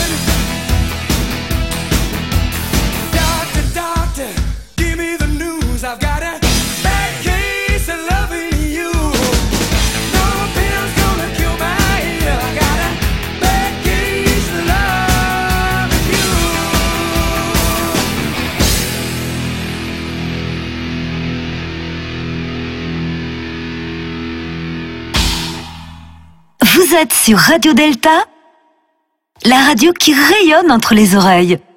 Bonsoir, vous êtes bien sur, euh, vous êtes toujours bien sur euh, Radio Delta, 1, 2, 3 Soleil, et vous êtes en compagnie avec nos chroniqueurs et nos invités pour démêler les liens qui existent ou qui n'existent pas entre la franc-maçonnerie et la psychothérapie, le développement personnel, bref, tout ce qui tourne autour des sciences de l'esprit et euh, du mieux-être. Alors, nous avons avec nous euh, Doc Raymond, qui est là, euh, que j'ai en face de moi, et qui a bonsoir, préparé euh, pas mal de choses. Je vois, je vois sur la table des feuilles surlignées de jaune. Vous allez donc nous introduire le sujet. C'est quoi euh, les liens euh, qui existent ou qui n'existent pas d'ailleurs entre la franc-maçonnerie et la psychothérapie? Alors, me- merci beaucoup pour, euh, pour ce titre euh, à la fois clivant et provocateur qui a failli me rendre schizophrène. Euh, Puisqu'étant et l'un et l'autre, je ne pouvais je- pas être où. Je suis désolé, je dois rappeler que c'était quand même un peu l'objectif. Gilles Donc, la technique euh, qui avait préparé le sujet. Le, le où est celui d'être le, le meilleur ami et donc le, le meilleur ennemi. La, la grande question en fait derrière ce, ce titre est double. Euh, et finalement, le- cette question, la franc-maçonnerie est-elle une thérapie? Et nos thérapies sont-elles influencées par la, la franc-maçonnerie? Même si la dualité est une des racines de notre vie psychique, il n'y a pas les initiés d'un côté et les malades de l'autre. Tous les profanes sont a priori initiables et tous les initiés ont des traits névrotiques. Alors, je voulais faire juste un petit travail de définition pour nos auditeurs, pour essayer de rassembler un petit peu, parce que psy, c'est un mot valise qui recouvre beaucoup de, situations. Alors, définir le psy, euh, c'est, euh, pour- être très simple et, sans surprise, euh, c'est par le trois, trois métiers différents. Euh, le premier, disons, celui du, du psychanalyste, qui pratique donc là où les psychanalystes, donc une, une forme de thérapie. Euh, les psychologues qui ont étudié donc en fac de psycho et qui pratiquent l'ensemble des psychothérapies. Et donc le psychiatre, le, le médecin qui pratique donc les psychothérapies et les médicaments. Et à ce titre, je dois préciser que je n'ai aucun conflit d'intérêt avec l'industrie pharmaceutique à l'avance. Parmi les psychiatres, je Mais il signale n'arrivera pas. Qu'il y a les psychiatres des villes et les psychiatres des champs, les psychiatres des neurosciences et les psychiatres du 19e siècle. Euh, pour ce qui concerne donc ce, ce titre, je crois qu'il faut l'affirmer d'emblée, la franc-maçonnerie n'est pas une psychothérapie. D'ailleurs, vous le savez tous, elle n'est pas remboursée par la sécurité sociale. Ça dépend. Encore qu'à y regarder de plus près. Euh, effectivement, on pourrait retrouver un certain nombre de points communs, de différences. Euh, où est-on le plus libre de parler? C'est essentiel chez le psy, c'est très réglé évidemment en loge. Cependant, le silence est de règle entre les deux situations, un seul parle à la fois. Alors, comme je sais que nous allons parler analyse ensuite, je voulais être un peu provocateur au départ, mais révéler quand même un vécu euh, nécessaire à tous. C'est qu'en fait, le, le rituel est essentiellement de nature comportementaliste. Euh, oui, bien sûr que les théories du conditionnement et du renforcement après Pavlov et Skinner, c'est-à-dire les théories stimulus, euh, réponse et renforcement, sont effectivement, même si elles sont en désaccord avec les principes et les valeurs qui sont les nôtres, tout à fait opérantes à chaque moment du rite. Le cognitivisme aussi, puisqu'effectivement, notamment dans sa version Grande Loge, il s'agit de changer l'homme et ses représentations avant d'agir. Alors, bien sûr que les familles de thérapie ont un point commun avec le rite, mais effectivement, euh, le rite ne ressemble pas aux thérapies et les deux démarches, surtout, sont fondamentalement différentes. Alors, on pourra en parler, j'imagine, tout à l'heure. Je voulais juste aussi, un peu par provocation, vous dire que le, rite, effectivement, questionne tout ce qui est euh, donc euh, l'obsessionnalité, ce qu'on appelle les tocs aujourd'hui, les tic-tac-toc. Alors l'obsession est la clé d'ailleurs si on l'appelle tradition avec un grand T. Les rites de passage sont de même nature que les rites personnels. Ils sont obsessionnels. Pensée obsédante, commencer à l'heure, rester fidèle aux prescriptions, au degré, aux gants blancs obligatoires. Les compulsions, notion d'ordre, de rangement. Ne sommes-nous pas un ordre et ne nous mettons pas à l'ordre? Soumission à la transcendance avec une hypermoralité. Purification, loin du monde profane vérification du couvreur, obsession du contrôle par le vénérable. Nous sommes bref dans un laboratoire de l'humanité et je pense que la question peut être effectivement aujourd'hui ainsi abordée. La franc-maçonnerie est-elle une thérapie? Alors, une question, une réponse. Frédéric Pierre. Oui, euh, bon, bonsoir à tous. Ça fait longtemps que je suis pas venu ici. Bonsoir fait, Frédéric Pierre. Bonsoir. Je suis pas, je suis pas très content parce que Normalement, on- il parle de l'évangile de voilà, Jean. voilà. Bon, la dernière fois, Jean-Laurent a, a fait du joannisme. Bon, du joannisme docte. Alors, Toujours. moi, c'est embêtant, moi, parce que ce qui m'intéresse, c'est de parler de Jean, et pas parler de psychanalyse. Donc, dans Jean, Jean, il y, a, y a un apport majeur à euh, ce que devrait être la psychanalyse et euh, ce que devrait être euh, la franc-maçonnerie, c'est l'ironie christique. Donc, le dévoilement de l'autre par une parole qui est rude.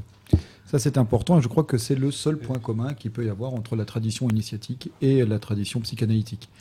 Sans même aller dans le fond. On peut s'interroger déjà sur euh, la façon, sur les paradigmes, pour être un peu plus pédant, dans lesquels nous évoluons. Il y a énormément d'asymétrie entre euh, la psychanalyse en tant que telle et la pratique initiatique. D'une part, nous n'aimons pas nos patients, comme nous aimons nos frères. Je crois que ce distinguo, il est fondamental. La psychanalyse n'est pas un art fondé sur la fraternité. Nous ne recherchons pas la fraternité.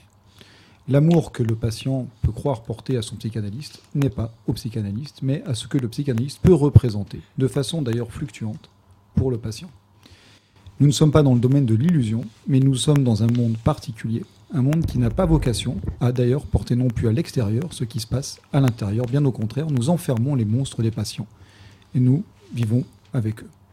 Ces différences, elles sont fondamentales. Tous ceux qui ont pratiqué, pratiqué une cure analytique savent à quel point je ne parle pas ici de métaphore, mais je- j'enferme et je précise le réel, qui est celui qui se vit et non pas qui s'éprouve entre le psychanalyste et celui qui vient consulter, celui qui est en cure.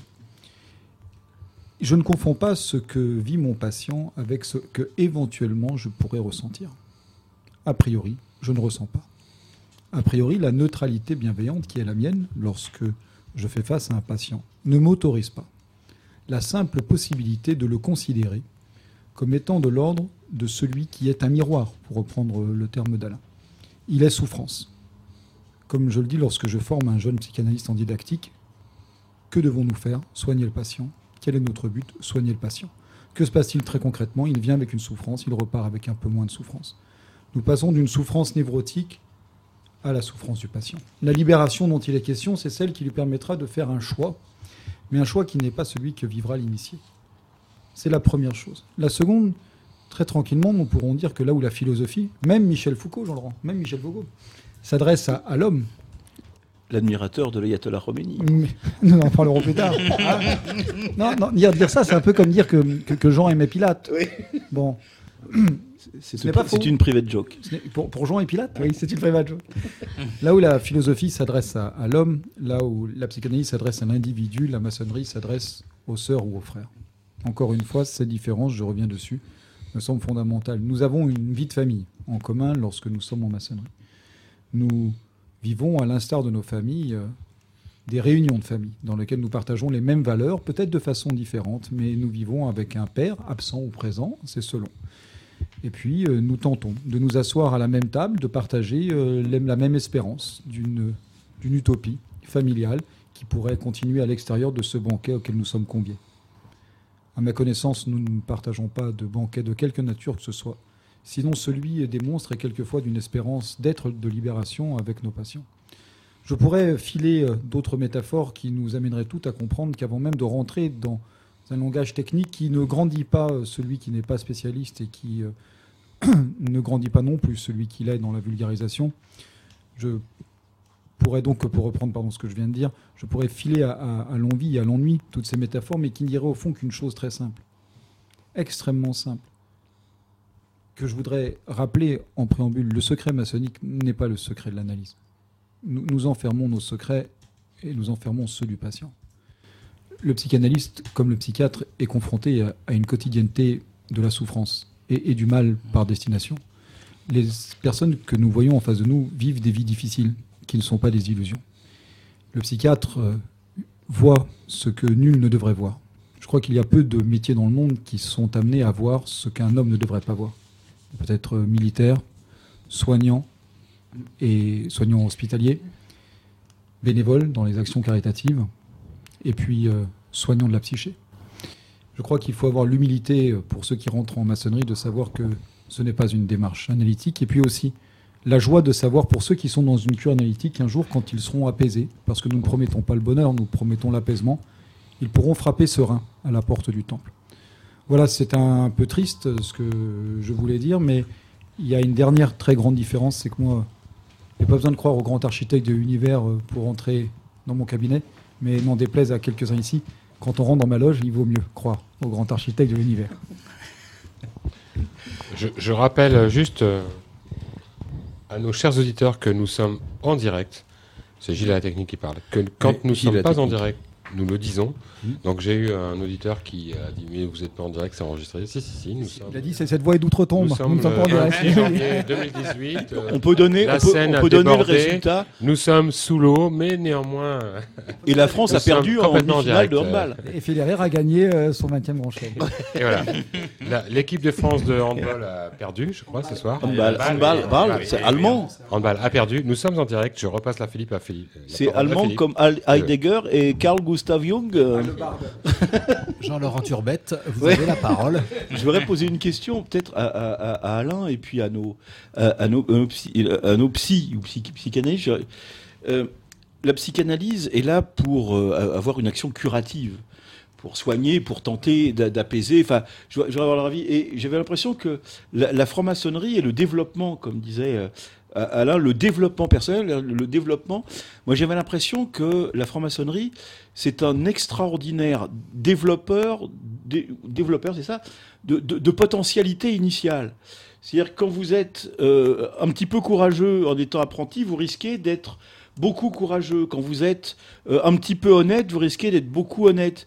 Mais quand vous êtes un petit peu crétin, un petit peu mesquin, c'est quoi la suite? Parce que ça risque de développer vos potentialités initiales pour la, mesquinerie et la petitesse, et de risquer d'être beaucoup, très mesquin, très petit, au fur et à mesure de votre progression initiatique, Alain Subrebos.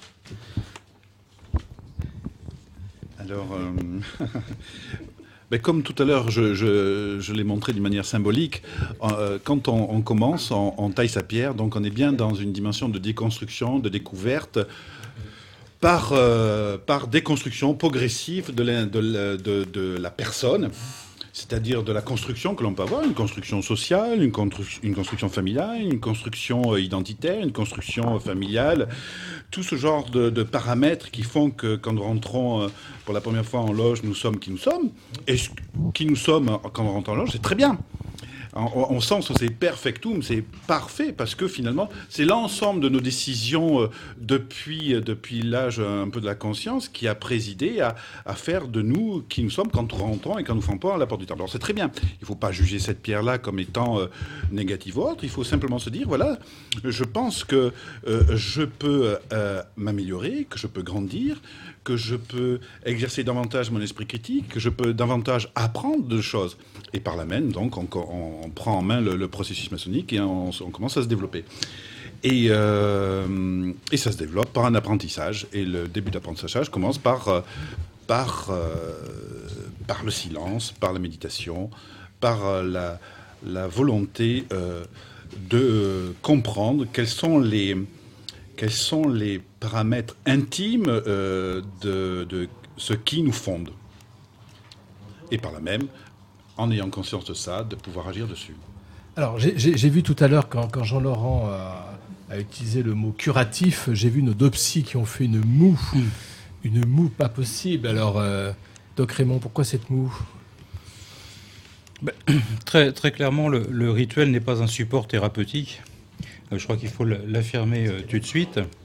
Euh, pour revenir un petit peu sur, puisque le, sujet est à, la maçonnerie, je crois qu'il y a une expression qu'on voit partout qui dit chercher la lumière. Mais c'est pas vrai du tout. En fait, le travail du maçon, c'est d'explorer ses ténèbres, de réduire sa part d'ombre pour révéler la lumière qui a toujours été là. Souvenez-vous, on éclaire les ténèbres de l'avenir. Et bien sûr qu'il y a deux types de maçonnerie. Ceux qui s'agitent à chercher la lumière et les autres qui travaillent sur le dedans, les zones d'ombre. Il y a ceux qui euh, n'ont pas dompté leur ego et se battent justement pour les charges. Deuxième aspect pour euh, compléter. Euh, la maçonnerie n'est pas du tout libérée de ses tabous. Il y a trois tabous principaux, donc politiques, religieux et sexuels. Euh, le tabou, je vous rappelle que c'est le premier stade de la loi, le premier essai d'organisation de l'univers par l'homme pour organiser le chaos. En politique, se comporter en initié, c'est être acteur de l'harmonie de l'univers. Nous ne sommes pas des ponces pilates, on en parlait tout à l'heure, ne voulant pas se salir les mains. Le travail d'un maçon ne s'arrête jamais, pas même en consultation. Pas même en consultation. Donc effectivement, la franc-maçonnerie, là aussi sur le tabou religieux, n'est pas là pour administrer le sacré, mais nous permettre de le vivre. C'est la voie royale qui conduit au centre de soi-même au plus profond et permet d'apercevoir cette lumière, le besoin du sacré, quête d'une raison de vivre et d'espérer dont l'initiation trace la voie. Alors, vous êtes euh, tous les deux psy euh, et franc-maçon. Je voulais savoir euh, qu'est-ce que la psy apporte à votre démarche maçonnique personnelle et qu'est-ce que la franc-maçonnerie apporte à votre pratique de psy? Frédéric Pierre. C'est une démarche un peu ce serait une démarche un peu compliquée parce qu'elle aurait vocation à croire qu'on choisit d'être psychanalyste euh, comme on peut choisir au fond de faire une école de commerce. Je crois que ce n'est pas le cas. Je crois que dans, dans les deux cas, on est face à quelque chose euh, qui se construit. Il y a une grande humilité dans la démarche euh, analytique freudienne. Bon, je suis désolé, moi j'appartiens à, à l'obédience freudienne et qui remonte à, la notion de, transmission. Il y a un temps long pour devenir analyste, il y a un temps nécessaire pour pouvoir se déconstruire. Et euh, je crois que c'est quelque chose qui, qui, au fond, nous échappe. À la fin de sa vie, euh, on demandait à Freud euh, si ce que Charcot lui avait appris, et il disait Charcot m'a transmis quelque chose qu'il ne possédait pas. Donc, encore une fois, il y, a, y a un véritable entre-là. Il y a une continuité naturelle d'action entre celui qui, à un moment, va passer d'un côté du divan à l'autre côté du divan. Alors, ça se fait pas comme ça. hein. Le, patient peut avoir le fantasme d'être thérapeute. Il y a loin de la coupe aux lèvres. Mais néanmoins, la fabrique est importante. Moi, je dis souvent à mes patients, je ne fais pas ce que j'aime, je fais qui je suis. D'ailleurs, c'est- un moment euh, important de l'analyse. hein. On ne fait pas ce qu'on aime. On, ne fait pas ce qu'on aime, on ne cherche pas le bonheur. Si vous voulez vraiment être malheureux, faites ce que vous aimez, allez vers votre pente naturelle votre inclinaison principale, et vous trouverez à coup sûr le malheur. Ça, c'est une évidence. Moi, je ne promets pas le bonheur. Donc, c'est très important. Alors, ce que la pratique maçonnique a pu euh, apporter à, ma pratique, comme ce que la pratique analytique a pu apporter, eh bien, je crois que il y a une libération spirituelle à être maçon. Je ne peux pas, euh, en maçonnerie, être ce que euh, je ne suis pas en analyse. Ce que je veux dire par là, c'est que je, suis libre d'être moi-même dans, la, pratique initiatique. Dans la pratique initiatique, je cherche, euh, inspiré, à qui je suis. Euh, la pratique analytique, en tout cas du côté où nous sommes tous les deux, m'interdit formellement de pouvoir fabriquer la personne qui je suis. Donc ça, c'est très très important. Alors, j'ai souvent discuté avec euh, Doc Raymond de la question de savoir si au fond la pratique maçonnique a pu modifier ma pratique analytique. Je crois qu'elle nous a permis de nous ouvrir en fait et d'une façon plus confortable euh, qu'il a pu faire aux travaux de Frankel. Moi, je voudrais, je crois que Doc, tu partages comme moi pour Frankel et Langner une certaine admiration.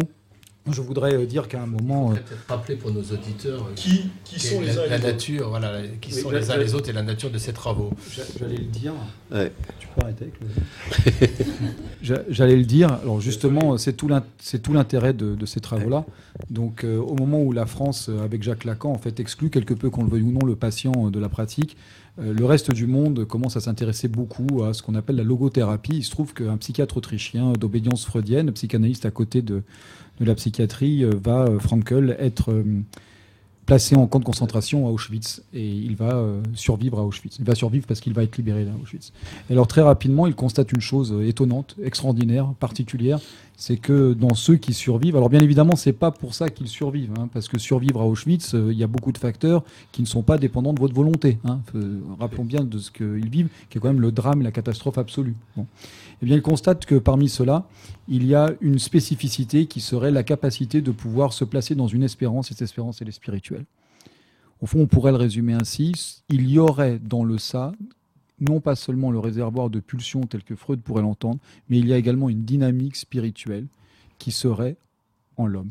Et je crois que euh, l'émerveillement de Frankel, qui est vraiment le fait d'avoir vu se lever dans la nuit la plus noire, la plus infime étoile de l'espérance, et de l'avoir ensuite, avec beaucoup d'humilité, euh, retraduit dans une pratique qui est devenue la logothérapie, est quelque chose qui, qui m'a été euh, fortement qui, a fortement imprégné ma pratique parce que j'ai pu voir en maçonnerie également que cette dimension de recherche spirituelle n'était pas une dimension de résilience telle qu'on l'entend au jour d'aujourd'hui, mais une dimension qui nous conduisait à comprendre que si nous voulons donner un sens à notre existence, il faut avoir l'humilité de ne pas lutter contre quelque chose qui est en- présent en nous déjà et qui est cette recherche extraordinaire d'un esprit qui se meut.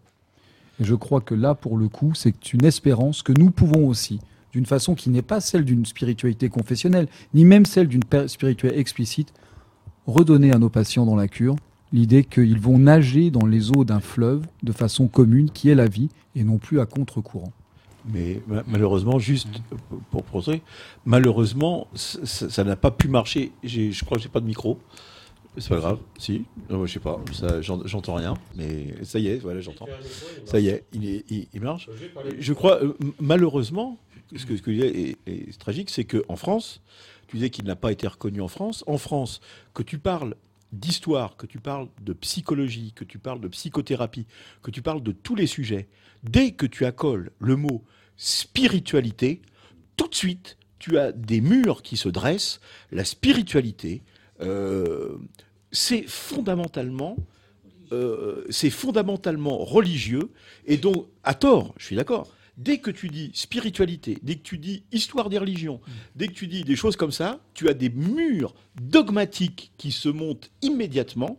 Et donc, en effet, ce qui est valable dans le reste du monde, aux États-Unis, en Angleterre, en Allemagne et partout, dans les écoles psychanalytiques comme dans d'autres disciplines, dans l'histoire, dans l'histoire des religions, dans l'histoire des spiritualités, dès que tu dis le mot spiritualité, il inclut la spiritualité dans sa façon de penser, tu as des murs de laïcité qui se dressent tout de suite en disant, en disant ce n'est pas un domaine de recherche. On n'étudie pas de spiritualité dans, la, psychanalyse, dans la psyché. On n'étudie pas l'histoire des religions.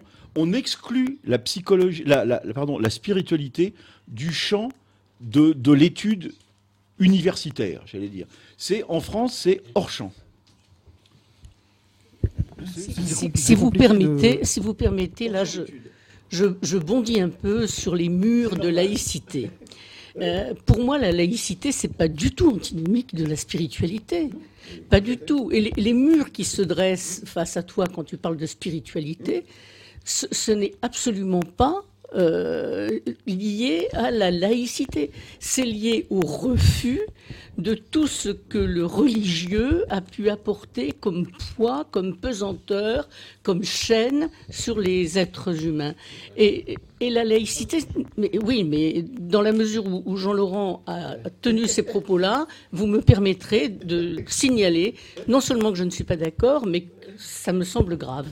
Je pense que oui, on a pas- euh, Jean-Laurent a utilisé le terme mur de la laïcité qui était peut-être un peu excessif et un peu hors sujet. Mais je pense que ce que tu, ce que voulais, universitaires. Ouais, non, ce c'est que pas tu le voulais sujet. dire, c'est est-ce que la spiritualité sujet, finalement est dans le scope de la de la psy C'est peut-être ça. euh, Non, mais dans, dans le scope de la psychanalyse, il faut être très conscient que, au, au fond, je, je le dis souvent, et euh, je crois que ceux qui sont à, à la fois qui ont été du côté du divan, enfin d'un d'un côté ou de l'autre du divan, euh, se reconnaîtront dans mes propos. C'est comme la philosophie, hein, où, euh, ici, euh, ou tout art qui demande quand même la connaissance spécifique du sujet qu'on traite. On ne peut pas parler de psychanalyse, on ne peut pas parler de divan sans avoir une connaissance réelle de ce dont il est. Donc euh, il y a une littérature. Moi, je, je conseille quand même euh, à, à ceux qui veulent en parler de se documenter. Freud ne se réduit pas à un article de Psychologie Magazine, ni Lacan à un documentaire sur Arte. La pratique analytique est longue, elle est difficile, elle est compliquée, elle est sur mesure, elle est particulière, évolutive, elle dépend avant tout de la relation qu'on peut avoir l'un à l'autre. Elle n'est pas excluante, elle est ouverture, elle ne s'interdit l'étude d'aucun problème. Elle tente en permanence de pouvoir faire en sorte que le patient puisse, dans une prise de conscience particulière, s'articuler à l'existence. Elle tente, in fine, de faire en sorte que nous- puissions vivre selon nos capacités et prendre part à la vie. C'est un chemin extrêmement compliqué qu'on ne peut pas caricaturer. Je crois que ça, c'est un point clair. Donc elle ne s'interdit pas, pas plus qu'elle ne le souhaite, a priori, être du côté de la spiritualité. Ce que j'entendais par spiritualité, c'est de dire que ce que la pratique maçonnique a pu m'apporter, c'est de saisir qu'il y avait en l'homme une disposition particulière qui peut être interrogée, comme tout à l'heure Doc l'a fait par exemple sur le rituel, qui peut être interrogée par la psychanalyse, mais qui consiste dans l'espérance d'une capacité, dans l'espérance de- du dépassement de l'événement qui leur est proposé. Et je crois que ça, qui sera caricaturé par le terme de résilience par un certain nombre de médias qui n'ont pas saisi l'œuvre particulière de Cyrulnik, est quelque chose qui a modifié l'angle selon lequel aujourd'hui je peux apporter peut-être, une- non pas une solution, mais des évolutions possibles à mes patients. Doc Raymond. Oui, pour ma part, même si je ne pratique plus la- l'analyse, je crois qu'il faut éviter surtout de, de tomber dans le Freud bashing actuel. Euh, se rappeler quand même que Freud est un précurseur absolument génial. Dès en 1856 à Freiberg en Moravie, je vous rappelle l'Autriche-Hongrie, enfin bref, ben, le bonjour évidemment de Doc Raymond. Euh, et qu'effectivement, bon, ses, principaux ouvrages sont sortis euh, au début du XXe siècle et qu'à ce titre, effectivement, il, il a tracé de grandes voies. Maintenant, beaucoup de choses sont intervenues depuis, euh, sans faire tout un détour sur les neurosciences. J'aimerais quand même rappeler euh, qu'il y a d'un côté euh, les- religions comme les guerres où les pères tuent les fils, et qu'effectivement la, la psy et la franc-maçonnerie sont du même côté, c'est-à-dire là où les fils tuent les pères. Il est clair que, faisant d'ailleurs au passage les communes l'inceste, puisqu'elle est déjà veuve, enfin je vous expliquerai un autre jour, mais c'est voilà, intéressant. enfants de la veuve. Voilà, exactement.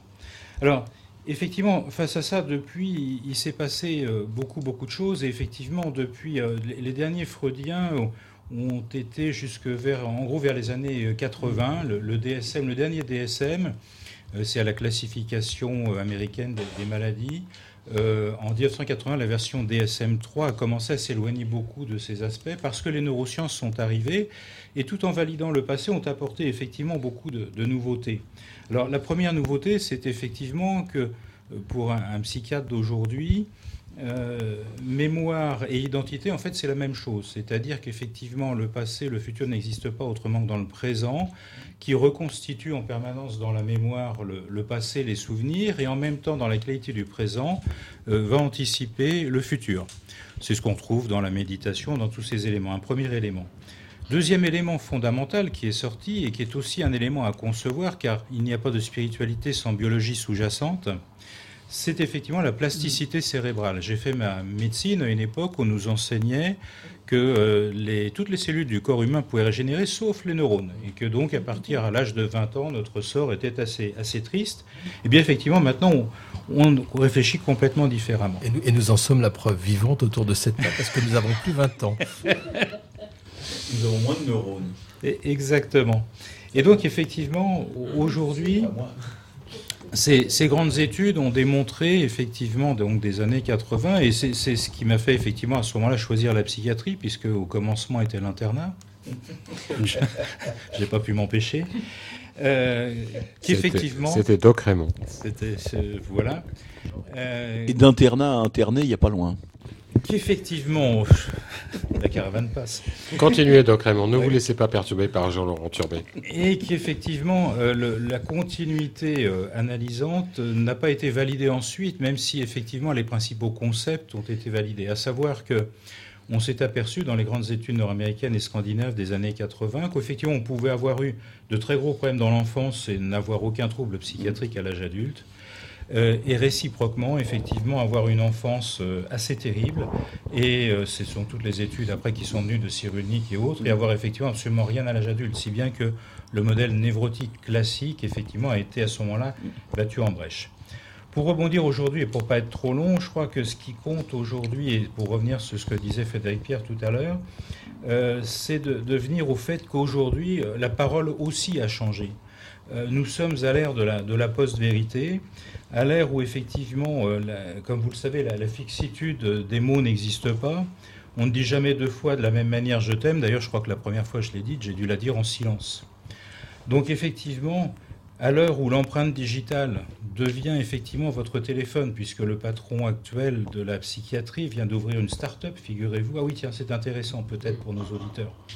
L'empreinte digitale dans notre génération, bah, vous savez tous, vous avez apposé vos empreintes digitales sur vos pièces d'identité. Aujourd'hui, l'empreinte digitale, en fait, c'est le comportement de votre téléphone cellulaire.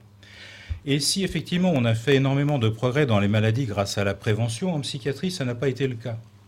De sorte qu'aujourd'hui, grâce au comportement de votre téléphone cellulaire, c'est-à-dire la capacité que vous avez à l'utiliser plus ou moins, on peut aujourd'hui dépister les prémices d'une dépression, le- une crise d'angoisse, une attaque de panique, euh, une addiction, un certain nombre d'éléments.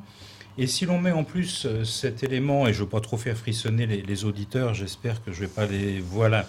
Merci Gilles à la technique.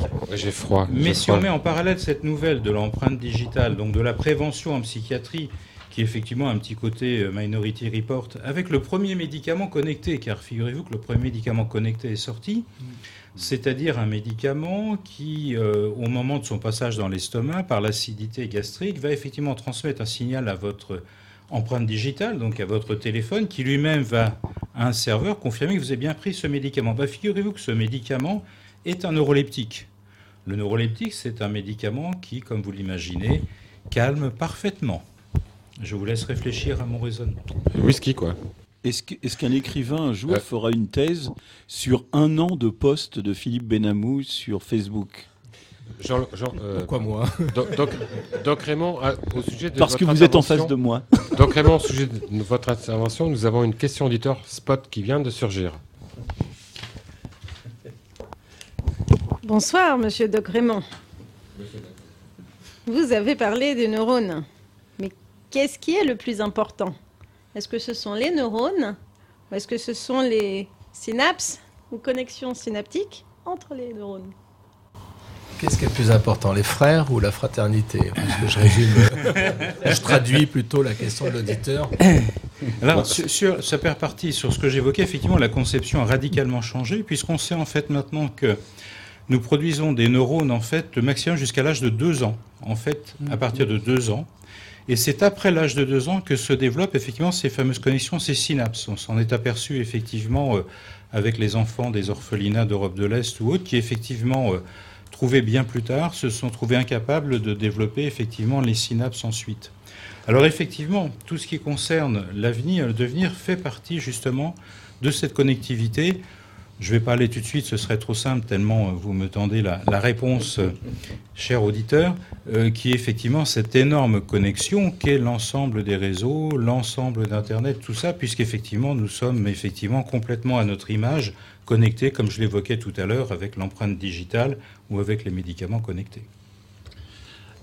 Alors, Alain Subrebost. Alors moi j'aimerais revenir euh, plutôt à la maçonnerie évidemment euh, pour euh, montrer qu'en fait on a en maçonnerie des plans inconscients et la mise en place euh, d'une révélation.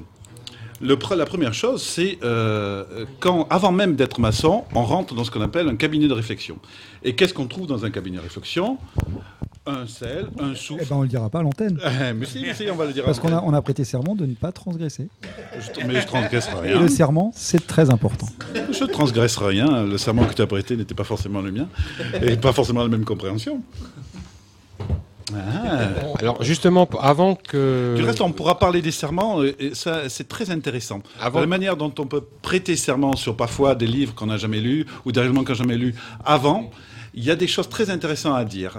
Avant que vous ne répondiez les uns et les autres à cette question, il y a une question auditeur qui, je trouve, se rapporte pas mal au sujet que vous alliez indiquer. Vous alliez mentionner. Ah. Où est l'auditeur? Rachel, c'est quand vous voulez. Il est là. Rachel essaye de décrypter les symboles euh, des auditeurs et parfois euh, c'est compliqué.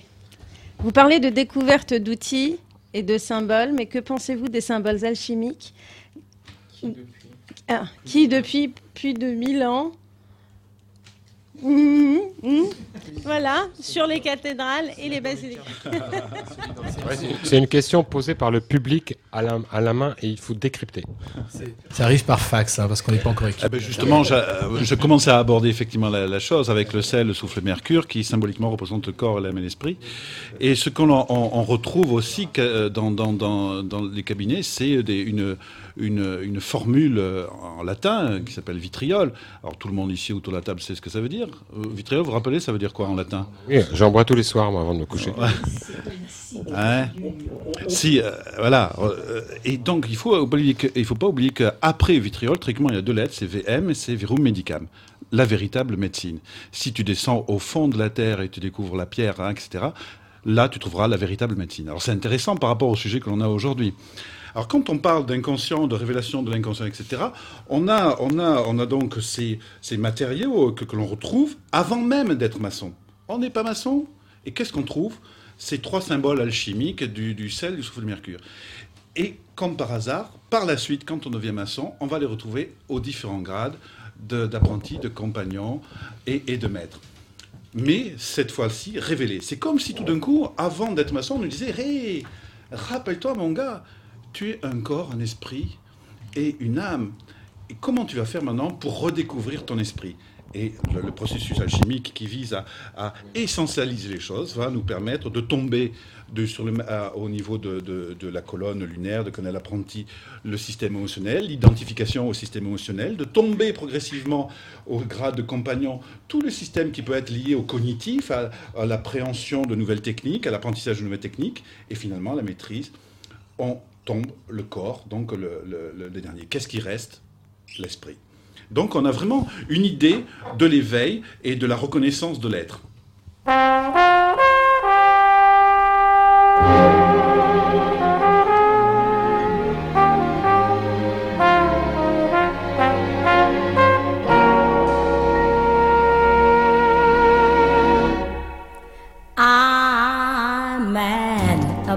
Boy.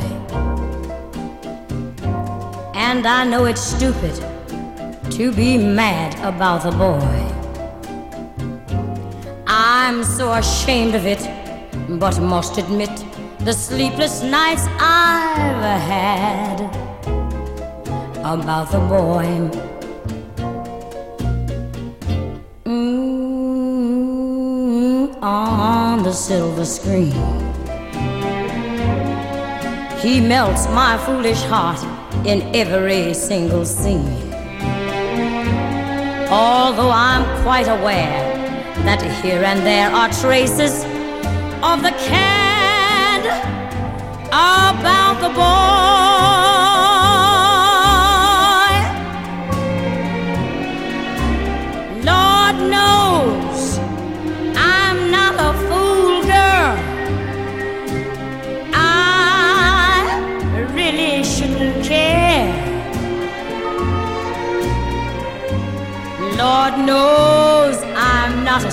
Schoolgirl who's in the flurry of her first affair. Will it ever cloy?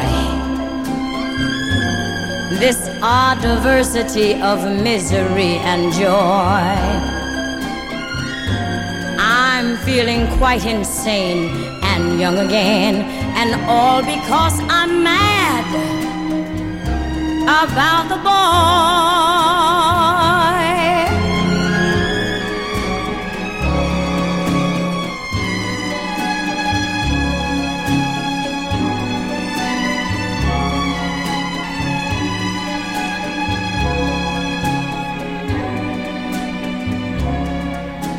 I'm feeling quite insane and young again, and all because I'm mad about the.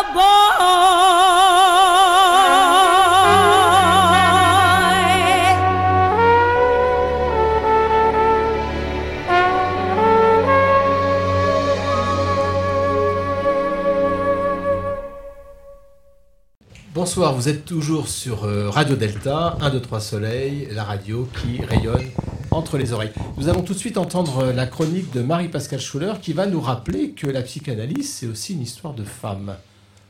Au début du XXe siècle, un souffle de folie s'abat sur la psychanalyse.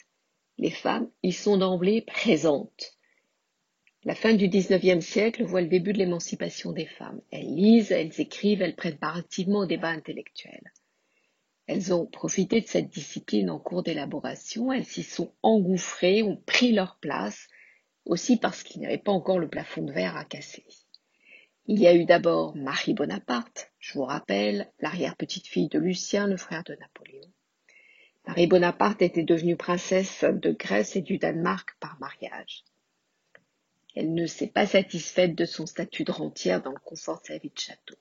Elle s'est intéressée à la psychanalyse, a rencontré et consulté le grand psychanalyste de l'époque, un certain Sigmund Freud, pour comprendre ses névroses et sa frigidité. Elle a suivi plusieurs années de psychanalyse, construisant avec son analyste des relations intellectuelles fortes. Marie Bonaparte a permis à Freud, juif, de quitter l'Autriche avec sa famille au moment de l'arrivée des nazis. Elle a traduit en français certains des textes de Sigmund Freud. Elle était sa porte-parole, contribuant à la diffusion de sa pensée et de ses théories. En 1926, elle a été parmi les membres fondateurs de la Société psychanalytique de Paris et de la Revue française de psychanalyse. Marie Bonaparte a involontairement soufflé des graines d'inspiration au sculpteur Brancusi. Le bronze poli, intitulé Princesse X, a été fini en 1916. Il a d'abord été exclu du salon d'Antin, puis du salon des indépendants. Il a finalement été réintroduit grâce à la pétition des copains Brancusi. La sculpture était considérée comme obscène. Il faut dire, elle ressemble à un magnifique sexe d'homme. Brancusi a expliqué, il s'est rétracté, il a dit c'est pas ça du tout, c'est une femme assise, se regardant dans un miroir comme le faisait Marie Bonaparte, semble-t-il. Il n'avait pas beaucoup d'affection pour elle lorsqu'elle mangeait. Il disait cette structure euh, représente euh, l'objet du désir féminin, la vanité. Je vous laisse regarder, c'est magnifique. Marie Bonaparte a été passeuse de savoir. Mélanie Klein, même époque, née en 1882, était d'origine autrichienne. Elle était médecin, elle s'est spécialisée en psychiatrie, elle elle s'est initiée à la psychanalyse. Elle ne s'est pas contentée des schémas de référence du grand Sigmund Freud. Mélanie a publié des travaux sur la psychanalyse de l'enfant, sur la fonction maternelle, sur ce qu'elle a appelé le matricide spirituel de la relation du nourrisson avec sa mère. Elle a conceptualisé une authentique pensée psychanalytique faisant encore référence, semble-t-il, aujourd'hui. C'était largement controversé euh, à l'époque. Même époque, il y a eu Karen Horney, donc euh, née en 1885. C'est une psychanalyste hollandaise. Cette femme a également su élaborer une réflexion originale remettant en question les théories freudiennes et insistant sur l'importance des relations entre mère et fille. Elle expliquait que la construction des femmes ne se faisait pas uniquement sur la frustration de ne pas avoir de pénis. Cette psychanalyste a publié en 1927 Le complexe de la virilité de la femme. Là aussi, livre largement polémique à cette époque. Aucune de ces femmes n'a semble-t-il été initiée en franc-maçonnerie. Même Marie Bonaparte, malgré les relations importante et bien connue de la famille Bonaparte au temps de Napoléon avec la franc-maçonnerie. Donc, je vous ai parlé d'un souffle de folie dans la société psychanalytique avec ces femmes présentes d'emblée qui ne sont pas contentées d'être des objets d'étude, elles ont été des passeuses de savoir et des théoriciennes de la psychanalyse. Et je finirai sur euh, une très jolie phrase du journal d'André Gide, publié en 1894, qui dit Les choses les plus belles sont celles que souffle la folie et qu'écrit la raison. Et grâce à ce souffle de liberté que nous avons conservé, nous pouvons, en France, choisir de pousser la porte du psychanalyste et de payer, ou de frapper à la porte du temple et de payer aussi un peu moins. Et c'est ce que nos amis vont développer.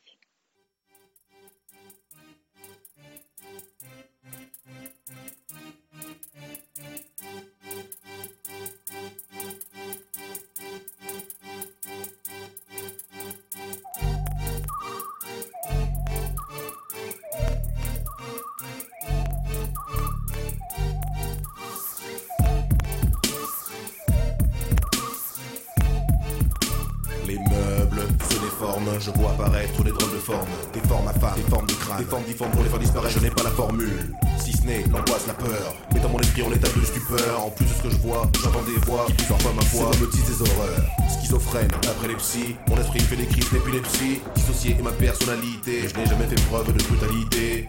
Des fois je bloque deux heures devant le miroir. Mais quand il voit un troisième œil, un bras en moins du sang, il faut tout ce temps pour y croire. Il Deux heures, deux heures devant le miroir, deux heures devant le miroir, c'est presque la durée d'une tenue maçonnique. Alors on avait une question euh, donc euh, d'une d'un auditeur ou d'une auditrice d'ailleurs sur les symboles euh, alchimiques, et euh, une question à laquelle on n'a pas complètement répondu. Alain Subrebost. Alors, pour répondre à cette euh, auditrice ou auditeur, il, il- il est vrai que tous ces symboles-là sont des, hum, sont des chemins destinés à nous faire découvrir qui l'on est, à réaliser euh, le grand œuvre de soi. Alors euh, après, euh, le problème, c'est de pouvoir les lire, se rappeler comment lire ce, chemin tracé dans les cathédrales depuis, depuis le XIIIe siècle finalement et comment les adapter à soi. Et c'est tout le travail de l'interprétation, notamment des symboles. Donc oui, on peut aller dans des lieux et on peut découvrir des petits messages cachés qui vont nous indiquer certaines choses sur nous et comment réussir à, à devenir pleinement qui l'on est. Alors, question de, question de béotien que je suis. Euh, la franc-maçonnerie utilise des symboles. La, je vais dire un gros mot, la psychanalyse utilise également des symboles. Est-ce que c'est les mêmes euh, corpus symboliques? Est-ce qu'il y a des rapprochements? Il y a un certain monsieur Jung, je crois, qui a aussi beaucoup parlé de symboles. Mais je crois que là, alors là, nos, nos psys font des signes. Non, non, non, on veut pas en parler. C'est pas non, on veut pas en parler. Pourtant, pourtant, dans les loges maçonniques que, que je fréquente et je suis sûr que dans les vôtres c'est pareil, il y a souvent des. Euh, moi, j'ai remarqué que les maçons, allez, on va dire les vieux maçons comme comme moi comme nous, euh, sont souvent assez euh, réticents, hostiles à, l'encontre de la, psychothérapie en général, on va dire de la psy. Et sauf, sauf Jung. Sauf Jung. Pourquoi? Moi, souvent dans les loges, dans les tenues, dans les, dans les propos qui sont échangés, dans les planches, on parle de Jung. Parce qu'ils l'ont pas lu, peut-être. Oui, mais ça, on peut aussi parler des choses qu'on n'a pas lues. Ça, on sait faire, pas Ben oui, essentiellement d'ailleurs. Alors, les psys veulent pas répondre, donc euh, on va passer au sujet suivant. Je ne parle pas allemand. Béni Non, mademoiselle. Juste un, petit mot pour vous amuser. Oui, on peut se demander si les initiés ne seraient-ils pas effectivement au sens jungien des névrosés, c'est-à-dire que l'adoption d'une névrose universelle les dispenserait de la tâche de former une névrose personnelle. C'est-à-dire que se retrouver entre mecs, pardon, je suis d'une ambiance masculine régulièrement et sans les femmes euh, sur le, parvis, ça fait partie d'une névrose, Oui, oui, oui, dit Marie-Françoise, euh, loin du micro, mais on l'a tous, entendu. Gilles, la technique a une autre question à poser. Oui. Le thème de l'émission, c'est psy et franc-maçonnerie, amis ou ennemis. Dans ce fil, j'aurais une, une question à poser. Est-ce que tout ce qui commence par psy et tout ce qui termine par franc-maçonnerie est-il compatible, incompatible, antinomique, complémentaire, enrichissant l'un pour l'autre pendant de nombreuses années, je me suis dit que la franc-maçonnerie était quelque chose qui tirait l'être par le haut, quels que soient ses problèmes, et qu'il pouvait donc s'extraire de tout pour s'élever, alors que pour moi, tout ce qui était psy visait à se guérir quelques problèmes que l'on avait profonds ou pas, et que donc on pouvait, grâce à la franc-maçonnerie, oublier tout ça pour s'élever et, bref, continuer à vivre euh, encore mieux. À l'occasion de rencontres de certains psy XXX, dont deux sont ici ce soir, je suis revenu euh, sur cette euh, affirmation que j'avais en moi et j'aimerais que vous y répondiez euh, pour euh, les auditeurs qui nous écoutent. Commence. Doc Raymond. Doc Raymond. Ah, je suis dénoncé. Commence. Euh, Bon courage. Il y- aurait tant, oui, tant d'aspects. Un, un premier aspect, je crois que le, la confluence des deux, puisqu'effectivement j'ai ce bonheur d'exercer euh, d'exercer les deux, je crois que le travail d'un maçon ne s'arrête jamais et pas même en, consultation. Euh, la perfectibilité n'est pas la possession, mais la, recherche de la vérité. Et la recherche d'un soi-même meilleur que soi-même est à mettre au service de l'autre. Je rappelle qu'en grec, thérapone, thérapone, c'est l'aide, le serviteur au service d'eux. On mettre en parallèle pour le psychiatre le pharmacone, qui est à la fois le, remède et, et le poison. Donc, euh, thérapone, c'est bien être au service sans aller jusqu'à euh, l'acception de- d'esclaves, parce qu'on peut aller jusqu'à ce, niveau-là. Euh, le deuxième aspect que je voulais peut-être évoquer là, c'est euh, une référence à l'adaptation à la, société. On parlait de Foucault tout à l'heure.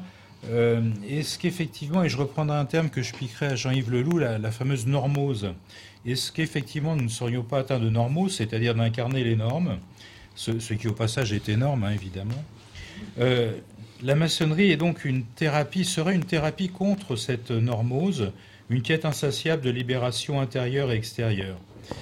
Mais bon, est-ce que si la société est malade, la franc-maçonnerie ne nous pousse pas à nous adapter au système économique, alors que la thérapie, oui Le psy nous aide à mieux vivre dans notre vie et le rite à découvrir et en renforcer le sens de la vie. Frédéric Pierrizot. Je crois que cette question, euh, elle soulève euh, quelque chose qu'il faut battre en brèche en préalable. On, ne peut pas se laisser enfermer dans, des identités qui ne sont pas les nôtres. Je veux dire, je ne suis pas que franc-maçon et je ne suis pas que psychanalyste, et sinon je ne pourrais pas être aussi un spécialiste de Wittgenstein, qu'on le veuille ou non, et avoir animé des chroniques johanniques pendant longtemps. Donc il y a une diversité d'identités et au centre de nous, il y a une personne que nous fabriquons et qui est beaucoup plus simple que nous le croyons. Elle est compliquée, elle est l'addition d'un ensemble de faits qui sont tous simples les uns à côté des autres. Cette question euh, de l'entre-là, elle me semble particulière et je crois d'ailleurs que c'est quelque chose qu'on essaye de, de résoudre en analyse. On trie beaucoup et on essaye de montrer qu'au fond, euh, ce que nous trions est illusion. Je veux dire par là que je ne souhaite pas rentrer dans des problématiques qui feraient croire à chacun qu'on pourrait répondre à cette question d'une façon aussi simple. Il y a une phrase de Freud, moi j'aime bien Freud, parce que j'aime bien rendre hommage. Je crois que c'est important de rendre hommage. Euh, Vous avez tous vécu des choses très simples. Je ne dis pas que Freud était un être parfait. Enfin, aujourd'hui, plus aucun mathématicien n'aurait vocation à dire je suis euclidien et à faire de la mathématique euclidienne. Mais je crois qu'à part euh, des petits garçons boutonneux prétentieux dans les classes en spé, plus personne ne dirait qu'Euclide était inintéressant. Crois qu'il faut traiter Freud avec un hommage particulier, qui est celui d'un homme, et juste un homme, hein, c'est pas une figure euh, tutélaire, c'est juste un homme qui a eu aussi, quand il était grand-père, des moments extraordinaires, des moments euh, qui lui ont permis de dire des choses qui sont pour moi de l'ordre du génie, comme l'a été Wittgenstein, c'est-à-dire de dire très simplement ce que nous avions tous sous les yeux, et puis tout d'un coup de comprendre que, ah oui, c'était donc de ça dont il était question. Aujourd'hui, plus aucun parent ne contesterait euh, ce qu'on appelle l'Oedipe, lorsque l'enfant vient euh, en hurlant se glisser dans les bras de celui euh, qui reçoit un bisou de l'autre. Et pourtant, avant Freud, il n'y avait pas de type. Je crois que c'est pour ça aussi, et la maçonnerie garde ça en souvenir, il faut savoir rendre hommage, et rendre hommage, ce n'est pas être dépendant. Rendre hommage, ce n'est pas une allégeance servile et stupide. Rendre hommage, c'est une allégeance au sens d'une libération. hein. C'est la capacité à pouvoir s'inspirer de quelque chose qui reste une source, qui reste un texte, qui reste un lieu de lecture, qui reste un moment particulier de la pensée. Alors, pour répondre à la question plus précisément, justement, Freud nous disait, au fond, un compromis, ce n'est jamais l'imposition d'une volonté sur une autre.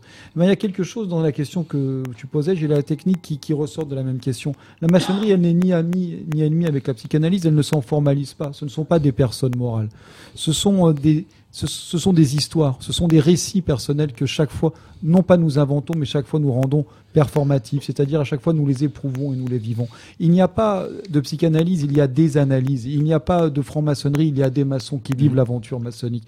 Il n'y a pas d'amis ou d'ennemis, il n'y a pas de maître, il n'y a pas de c'est comme ça. Moi, je suis rentré en maçonnerie et je le dis, euh, et et je respecte profondément Marie-Françoise. Enfin, pour moi, il y a un grand architecte, ce grand architecte, c'est le souffle. Euh, quand j'entends dire, et je comprends parfaitement le message d'Alain Subrebos, il y a des mystères cachés dans les cathédrales, les cathédrales, on les a pas construites parce qu'on pensait que le ciel était vide. Et, je respecte profondément ceux qui, qui pensent le contraire. Mais euh, je crois très profondément qu'il n'y a ni ami ni ennemi à penser le contraire. Eh bien, la maçonnerie et la psychanalyse entraînent, entraînent le même rapport. C'est une tension amoureuse. Ce n'est pas un antagonisme. C'est une tension comme celle que Héraclite décrivait entre l'arc et la flèche. C'est ce qui fait que cette tension, cette capacité à être ensemble, à nous interroger, à nous questionner, elle fait de nous des hommes. Parce qu'à la fin, nous allons tous mourir. À la fin, c'est ça qui va se jouer, c'est le drame absolu. Nous allons tous mourir. Et comment, entre la naissance et la vie, nous allons trouver un sens Eh Moi, je dis à tous ceux qui, euh, d'une façon ou d'une autre, veulent frapper à la porte du temple ou veulent frapper à la porte du cabinet, contrairement à la chronique que j'ai entendue avant, ce n'est pas une question financière. C'est une question de courage. Et puis ce courage, il se loge dans des toutes petites choses. C'est le courage de se dire qu'on va pas si bien que ça, que c'est difficile, qu'on ne sait pas comment on va faire, que quelquefois on a besoin d'un psy, puis quelquefois on a besoin de rentrer en maçonnerie parce que quelque chose d'autre s'y passe. Mais euh, à la fin, à la fin, il y a une seule certitude, nous avons fermé les yeux. Et j'espère que quand nous fermerons les yeux, nous n'oublierons pas une chose profonde. Moi, je le dis souvent, parce que je vais faire un peu un truc dans. À un moment, dans Et on se rappelle de Jean, parce que la psychanalyse, en fait, elle commence dans le Deutéronome. hein. La psychanalyse, elle commence euh, où on dit si tu croises un jour dans ta vie un homme avec un nid d'oiseau dans la tête, euh, prends bien soin de séparer la mère de l'enfant. En hébreu, la mère et l'enfant, c'est la cause et l'effet. Faut pas chercher bien loin le symbole là. hein. La maman, elle a un bébé. Quand le bébé il est sorti, et ben la maman, elle était la cause du bébé qui est venu, qu'on va appeler l'effet. Alors ça, c'est très bien développé dans le PVI numéro 186, revue de la Grande Loge de France, que je dirige, c'est le moment pub. Donc il y a une interview de Marc-Alain Waknin où on parle de ça, et également une illustration de Gérard Garouste. Mais euh, dans Jean, un peu plus loin, il y a Philippe. Et Philippe, il va amener un de ses... Il va aller voir euh, ce gars, le jeune initié dont tout le monde parle. Et il va le voir, on lui dit, tiens, tu sais, il y a un type qui vient, il fait des miracles aussi, c'est un magicien, viens avec nous. Et puis euh, il arrive et il dit ce qu'on disait un peu dans les facs quand on était jeune, d'où parles-tu? Il dit, mais toi, toi, tu parles de où? Et là, il lui dit, ben, sous le figuier, je t'ai vu. Il dit, ah bah, tu es vraiment le, rabbin, tu es vraiment euh, le fils d'Israël, tu es vraiment le fils de Dieu. Ce sous le figuier, c'est le seul moment dans Jean où, où, où l'initié ne, ne parle qu'à un homme, ne délivre un message qu'à une seule personne. Sous le figuier, il dit, euh, on a tous une histoire personnelle, on a tous une histoire intime, on a tous en nous quelqu'un que personne d'autre ne connaît que nous. On a tous quelque chose qu'on ne dira jamais à nos frères ou à nos sœurs, quelque chose qu'on ne dira jamais dans le cabinet du psychanalyste. On a tous quelque chose qui est sous le figuier, qui est sous le premier arbre. On a tous quelque chose qui nous rappelle l'extraordinaire délicatesse de ce que nous sommes à la naissance. Nous avons tous extraordinairement de mal à vivre parce que nous avons tous peur d'être abîmés.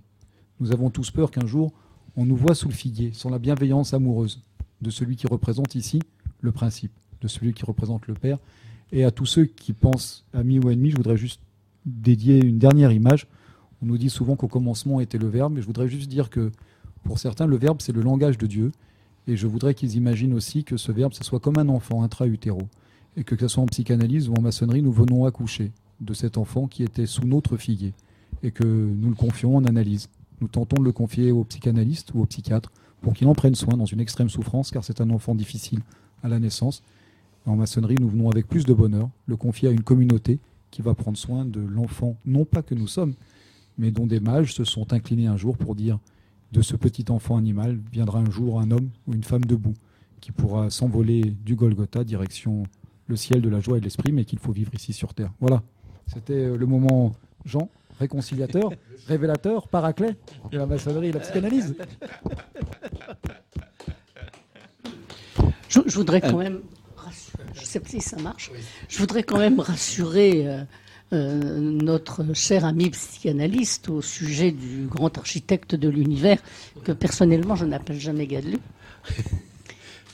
C'est quelque chose, plutôt que rien, qui a pour moi une grande importance. Seulement pour moi, je ne dirai jamais le grand architecte de l'univers, virgule, qui est Dieu. Le qui est Dieu n'a pas sa place dans la définition intime du grand architecte de l'univers. Alors il y a un film qui s'appelle The Crow, qui est un film, une série B, hein, et il est très beau ce film. C'est le dernier film avec Brandon Lee où il va mourir comme son papa. Et dans ce film qui est difficile, à un moment, euh, il y a euh, un des personnages qui dit à un autre euh, Dieu est le second prénom de maman dans la bouche et dans le cœur de tous les enfants. Moi, je crois que s'il y a des hommes ou des sœurs qui disent le grand architecte de l'univers qui est Dieu, il faut les laisser dire. Parce que tant qu'il nous l'impose pas, c'est pas très grave. C'est difficile de vivre. C'est très difficile de vivre. Il faut laisser le merveilleux là où il est, être merveilleux. Il faut apprécier le langage du mythe parce qu'il nous est commun. Le mythe, c'est la capacité de pouvoir dire avec des images concrètes, des vérités abstraites parce que nous n'avons pas le concept. Et puis je crois qu'on est assez grand pour se rappeler que quand on était enfant et qu'on parlait Dieu, moi j'ai entendu parler Dieu en Asie et j'ai entendu parler de Dieu euh, à Berlin. C'était pas le même. Et je, crois qu'il faut juste laisser ça comme étant une grande consolation. Et que, dire que ceux qui y croient au ciel, comme ceux qui n'y croient pas, ils veulent juste être consolés de pouvoir y croire. Et je respecte très profondément, très profondément toutes les croyances possibles parce qu'il y a autant d'hommes qu'il y a Dieu et il y a autant Dieu qu'il y a d'hommes et de femmes. Et on est parfaitement d'accord. Euh, non, mais, non, mais on est, on est d'autant plus d'accord que euh, en maçonnerie, on apprend à cultiver quelque chose de rare qui s'appelle la tolérance. Et la tolérance dans une acception actuelle qui n'est pas forcément celle de Locke ni de Voltaire.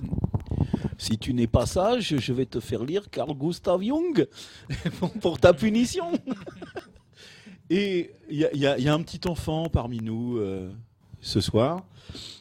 Euh, je crois que ce, ce- ce petit enfant, que, que nous connaissons bien et que nous aimons, euh, qui connaît euh, une concierge du côté de la, la rue des Trois Frères. Notre très cher frère Philippe Benamou, je crois qu'il veut nous, nous parler d'un type qui, qui est un- qui est un peu obsédé. Et donc, je vais le laisser tout de suite euh, poursuivre avec, euh, avec sa chronique. Mon cher Philippe, vous avez la parole. Il est 21h50 sur. euh, Radio. Delta. Euh, pardon. Oui, pas Europe 1, mais Radio Delta. Merci mes sœurs, merci mes Philippe frères.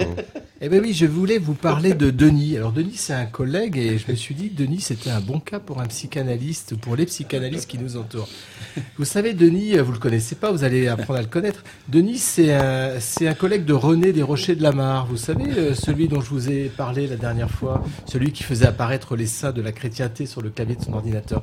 Eh ben, c'est son collègue. Et euh, Denis est en apparence un collègue de travail très banal. Tout est banal chez Denis. euh, son allure est banale, ses propos sont convenus. Un homme triste, gris, neutre, sans épaisseur. Le gars qu'on croise mais qu'on ne remarque pas. Pourtant, à travers la porte de son bureau, quand la porte est fermée, on peut souvent entendre un bruit étrange. Un, clac. Deux, clac. Trois, clac. Quatre, clac. Chaque chiffre, énoncé à voix haute, était suivi d'un bruit sec, comme un coup de maillet en bois, comme un claquement de dents, comme le bruit d'un couvercle. 50 clac. 51 clac. 52 clac. Et toujours le même claquement sec. Derrière la porte, Denis continuait à compter. 67 clac. 68 clac. 69 reclac. Et 70 toujours ce clac. Puis un 79, suivi d'un silence, un peu long, plus long que les précédents. Puis un 80, murmuré plus qu'énoncé. Puis le silence, rompu d'un merde. Un merde énervé, suivi d'un soupir. Un tiroir qu'on ouvre, on y jette un truc, ressoupir, tiroir qu'on referme, bruit des roulettes, fauteuil qui fait pchit, puis plus rien, silence, mystère.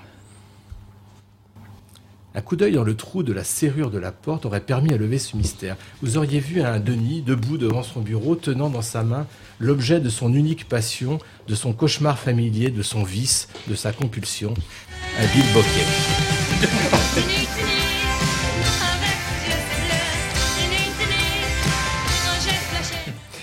Et oui, c'était un bilboquet, un bilboquet bizarre qui dérangeait euh, les gens qui n'en avaient, avaient jamais vu d'aussi étrange. Certes, il était très classique. Un pied en bois tourné, duquel sortait une ficelle jaune un peu usée, et au bout de laquelle une grosse boule en bois sombre pendait. Mais ce qui surprenait, c'était la pointe du bilboquet et l'étroitesse, du trou de la boule qui rendait à première vue impossible de faire rentrer la pointe dans le trou, ce qui constitue, il faut bien le reconnaître, tant l'objet est, la seule destination du bilboquet. Petit n'avait pas eu le droit d'y toucher, pendant longtemps, trop dangereux, surtout dans la maison. Ou alors tu vas dehors, lui criait sa mère, et tu le fais tout seul, loin des pots et des géraniums et des fenêtres. Tu vas casser des miroirs. Attention au vase, laisse donc ce bilboquet, c'est celui de ton père. Joue plutôt avec le petit, le rouge, celui qu'on t'a acheté au salon de l'enfance. Le petit bilboquet en plastique rouge marqué Coca-Cola, écrit en italique à l'ancienne. Et bien sûr, tout obstiné qu'il était, c'était l'autre que Denis voulait. Le gros, le en bois, celui de papa, celui que son père avait tourné dans l'atelier accolé à la maison de Normandie. L'autre, c'était pour les filles, disait-il, et puis c'est trop facile, et puis il est trop léger comme ça en plastique, et puis il n'y a pas de tige, et la boule n'a pas de trou, juste une boule en plastique reliée par une ficelle à un petit gobelet en plastique. Alors je sais ce que vous dites, euh, ce que vous vous dites, euh, messieurs les psys. Je devine, je devine ce que vous pensez à l'instant, comme nos auditeurs d'ailleurs. Le bilboquet, le père, le phallus, le trou, la boule, la mer. Bon, mais rien de tout ça n'avait jamais germé dans la tête du pauvre gosse qui essayait juste de s'amuser un peu en enfilant, en essayant d'enfiler la tige du bilboquet de son père dans la grosse boule en bois marron qui ressemblait aux brioches que sa mère rapportait du marché le dimanche matin, après la messe. Arrête encore avec bilboquet, tu m'agaces, tu ferais mieux d'aller faire tes devoirs, lui répétait sa mère dès qu'il s'approchait de l'étagère de la bibliothèque du bureau où trônait l'admirable engin. Ne touche pas au bilboquet de ton père, tu vas encore le mettre en colère. Et Denis, désœuvré, passait et repassait devant le bilboquet avec dans sa paume cet étrange fourmillement qu'on appelle désir. Un jour, la ficelle cassa. Mais heureusement, ce n'était pas Denis, mais Pierre, son frère aîné, qui opérait au bilboquet paternel. Pierre tentait pour la dixième fois le grand chelem, qui consistait à mettre la boule trente fois de suite, sans même prendre le temps de respirer. Denis n'y était jamais arrivé. Et pourtant, il s'était entraîné longtemps, en cachette. Mais dès qu'il se disait, ça y est, ce coup-là, c'est bon, je le tente, il appelait son frère, il sortait au fond du jardin pour tenter le grand chelem, mais au bout de trois ou quatre coups, son geste devenait moins précis, la main tremblait, des sueurs l'envahissaient, ses forces l'abandonnaient, et le coup partait avant même que la boule ne soit, se soit immobilisée au bout de la ficelle jaune. Le tout, bien entendu, devant son frère Hilar, qui le traitait de couilles molles, de petites bites et de minus. Penaud. Denis repartait ranger le bilboquet en faisant balancer la boule qui se pendait entre ses jambes. Son frère lui avait fait croire qu'après le grand chelem, il avait réussi le super grand chelem.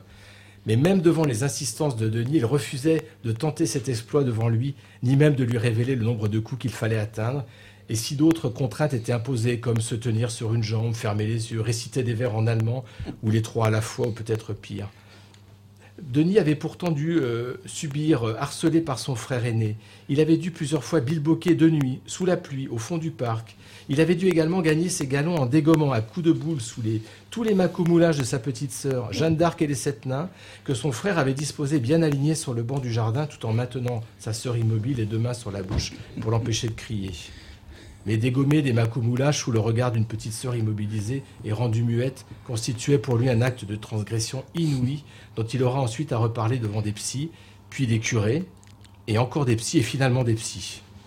En, réduisant la sainte à l'état de gravier, Denis croyait avoir gagné la considération de son frère, qui avait enfin reconnu en lui un compétiteur hors classe.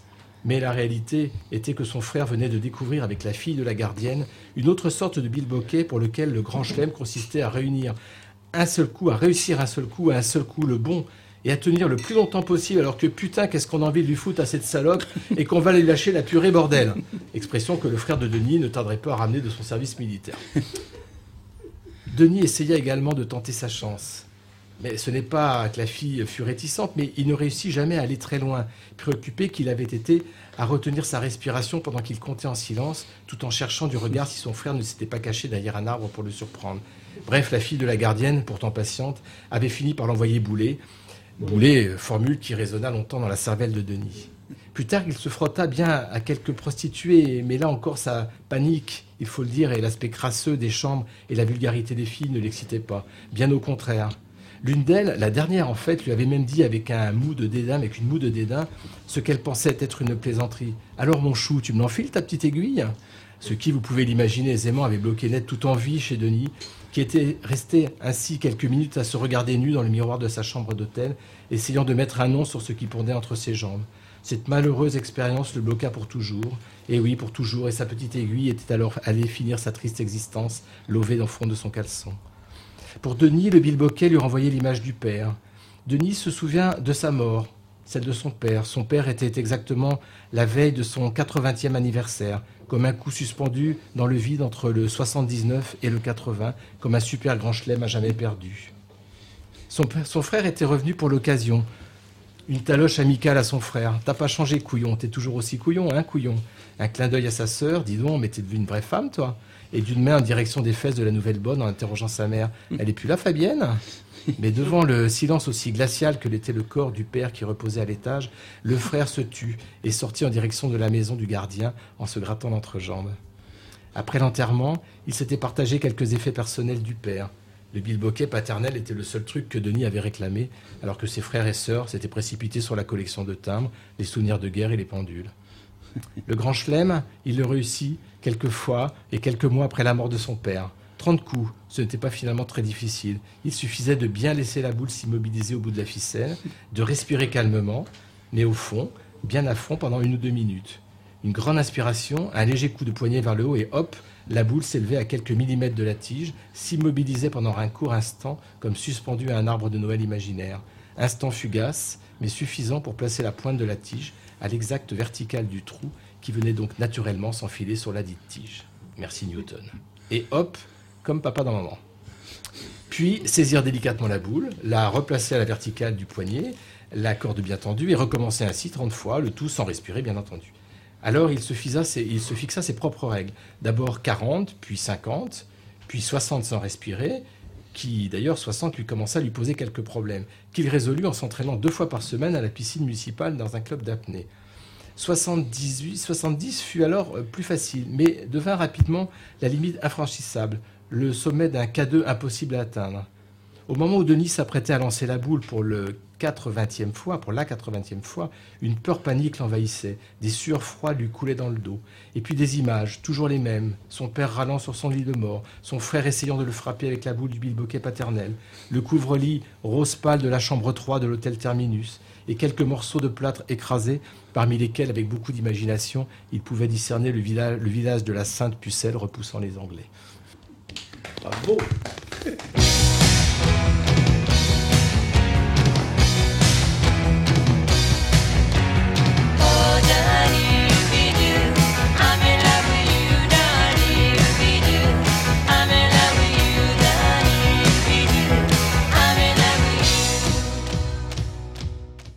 Bonsoir, vous êtes bien toujours, bien toujours sur euh, Radio Delta, euh, 1, 2, 3 Soleil, notre émission consacrée à franc-maçonnerie et psy. Alors, euh, on arrive au terme de notre émission. Je vais laisser tout de suite la parole à, Jean-Laurent qui a quelques annonces à nous faire. Mais avant ça, bah, je tenais à remercier euh, nos invités. Euh, Alain Subrebost d'abord, merci beaucoup de, de votre présence et de, de votre apport, euh, de vos apports sur ces, pour cette émission. Et puis à Doc Raymond et puis à, et puis à vous Albert. Frédéric Pierre. Al- Albert Frédéric Pierre. On ne sait même plus comment il s'appelle, ce gars-là. C'est terrible. Merci, merci à tous. Merci à Rachel, merci à Yann, qui nous ont transmis les, les- noms, euh, les, questions des auditeurs. Merci à Rachel pour la, pour la playlist. Merci Gilles à la technique. Merci Marie-Françoise. Et merci à Daniel pour euh, la, la petite vidéo qu'il va nous concocter. On attend ça avec impatience, beaucoup, beaucoup, beaucoup d'impatience. Oui, oui, Philippe, euh, Rachel et Yann me disent qu'il y avait plein de questions d'auditeurs parce que le sujet était passionnant. Le problème, c'est qu'il est déjà 22h04. On peut continuer un peu? On peut peut-être continuer un peu si. euh, Donc on met un terme à cette émission. On met un terme. Voilà, on va mettre on un terme bonus, à cette émission. On, va laisser le. Dans le bonus, nous aurons la chronique de Viviane, alors pas en direct parce que Viviane est aux États-Unis, mais on l'aura dans le podcast, bien sûr. Et puis ensuite, à fait. nous aurons euh, donc les annonces euh, de, de Jean-Laurent, que d'ailleurs, à qui d'ailleurs je donne la parole tout de suite. Alors, le, le livre qui, nous- qui nous a servi un petit peu de fil conducteur ce soir, L'art royal révélé, le développement personnel symbolique, aux éditions d'Etrade Collection L'aventure initiatique d'Alain Subrebost, ici présent, et qui Oui, non, mais non, seulement il faut le lire, bon bien sûr il faut Ouais. l'acheter, mais il faut le lire, et puis il faut l'utiliser. Voilà. Soit, pour soi, soit avec des apprentis, des compagnons, des maîtres. Je pense qu'on peut faire des ateliers euh, Subrebost. Partout Voilà. en France. On peut faire des, des ateliers Subrebost. Et alors, on n'a pas eu le temps de parler, parce que je l'avais annoncé dans l'émission, on n'a pas parlé de, de ce beau projet de monastère euh, laïque, mais il y a un site internet. Tout à fait, le monastèrelaïque.com. Voilà, le monastèrelaïque.com sur lequel je suis allé voir euh, tout à l'heure. On trouve beaucoup d'informations. Et, euh, et donc, c'est un projet qui est en cours. C'est un projet qui C'est en avance. cours. Là, j'ai lancé, euh, puisque j'ai pas trouvé de- Il faut d'endroit. prendre un micro. euh. Ex- Excusez-moi, c'est Gilles à la technique, c'est une Pardon. alerte flash info. Patrick Vidal n'a pas pu venir ce soir, il a été pris par les, les, les quais de Seine noyés et il nous embrasse. Mais il assure qu'il sera là la prochaine fois. Avec impatience. Oui, pardon. Oui, oui. Donc, euh, on peut retrouver les informations du monastère sur le monastèrelaïque.com, laïque L-A-I-Q-E, hein, euh, dans lequel, euh, comme je n'ai pas trouvé encore de lieu pérenne, c'est un monastère qui est nomade. Et donc, je commence à développer des stages. Donc, il y a des stages qui commencent à partir de février jusqu'en août, où on apprend à faire l'expérience du silence, on apprend à faire l'expérience de la méditation, on commence à apprendre comment utiliser concrètement les symboles, on utilise aussi des, contrastes comme, euh, comme euh, là, il y a- un stage qui va débuter qui s'appelle les voix du silence. On utilise à la fois donc la technique du silence, mais aussi la voix. Comment utiliser, utiliser la voix VOX pour retrouver sa voix VOIE. Tant est que la voix est vraiment euh, très très proche de notre état intérieur, de nos émotionnels, etc. Pas besoin d'être franc-maçon, j'imagine, pour assister Pas à besoin d'être franc-maçon, donc euh, toute la particularité de, de la... Toute, euh, toute la, la- la- la- toute la, la- la- la- la partie de la voix est faite par une, une euh, musicothérapeute ancienne et toujours chanteuse lyrique qui s'appelle Anne Dorian, qui, qui fait avec moi ces stages spécifiques de la voix. Voilà.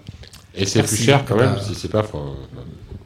Je pense que nous irons faire une émission euh, dans le Périgord. Ah, ça me dirait Nous irons bien, faire une ça. émission dans le Périgord. Oui, Euh, tout à et- fait. Nous sommes en train, excusez-moi Philippe de vous couper, mais nous sommes en train avec euh, Alain d'organiser une, euh, une série d'émissions euh, reporting Périgord qui aura lieu à, à Sarlat. Avec grand bonheur.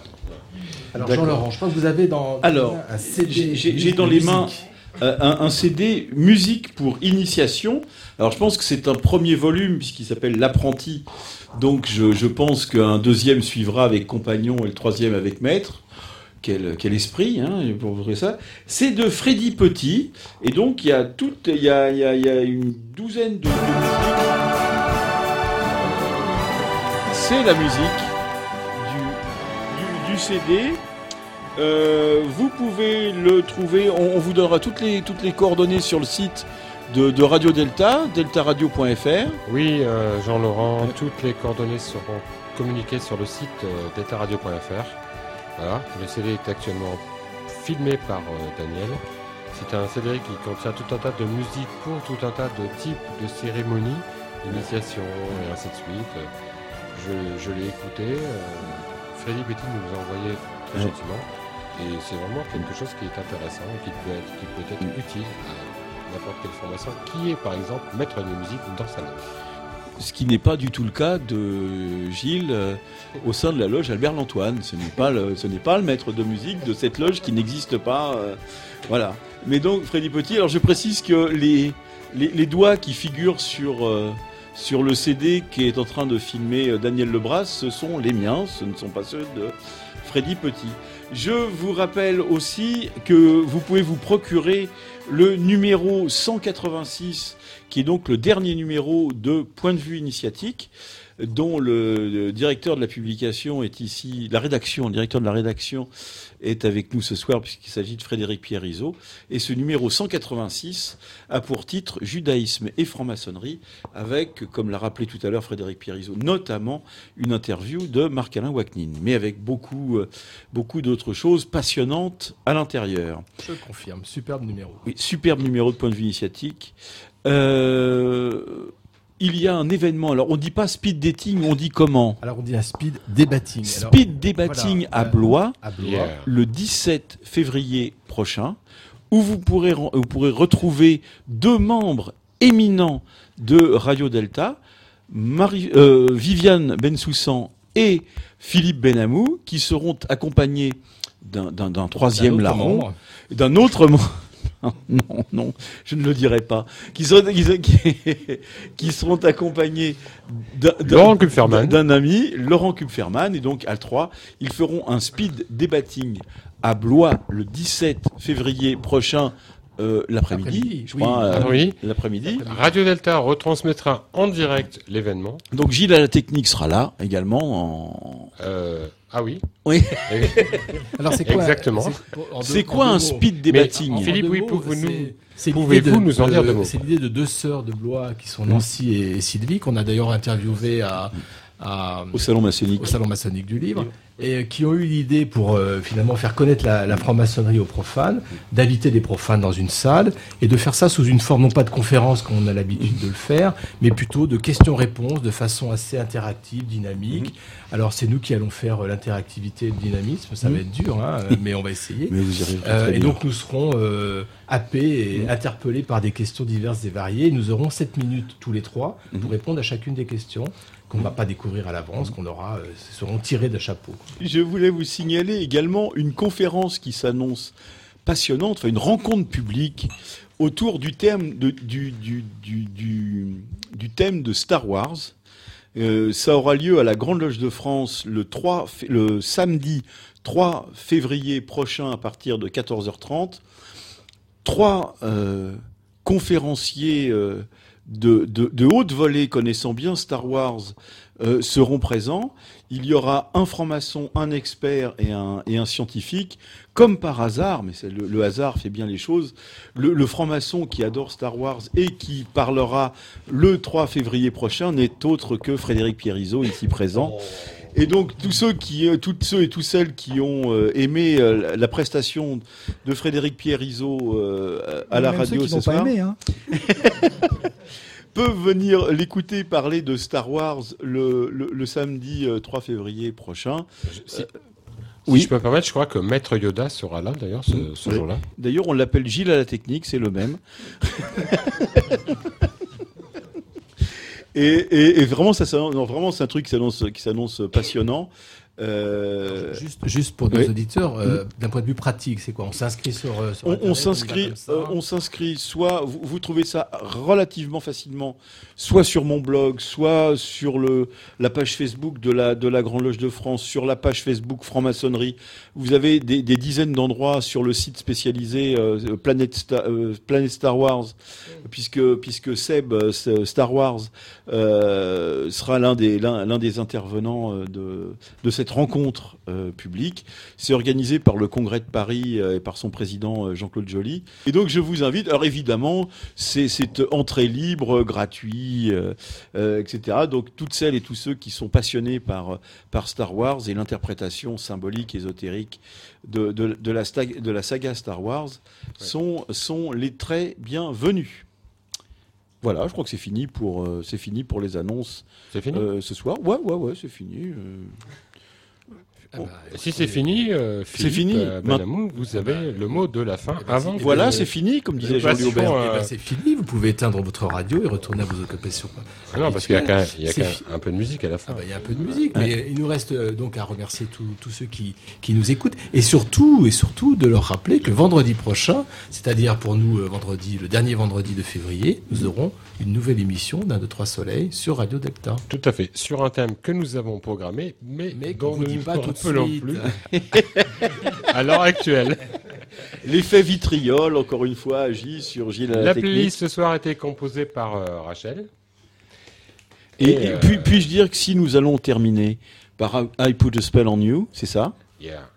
Alors, euh, la version choisie est celle de Nina Simone. Tout à fait. Et je voudrais rendre un hommage appuyé à Screaming Jay Hawkins, celui qui a écrit et qui, est, et qui a composé et chanté cette musique. J'allais dire à notre frère Screaming Jay Hawkins, Jay Hawkins, qui était membre de la maçonnerie noire de Prince Hall aux- États-Unis et qui a fini ses, ses jours à, là où je l'ai bien connu, dans une ville qui s'appelle Levallois-Perret, où j'ai quelques attaches puisque, puisque j'y suis né.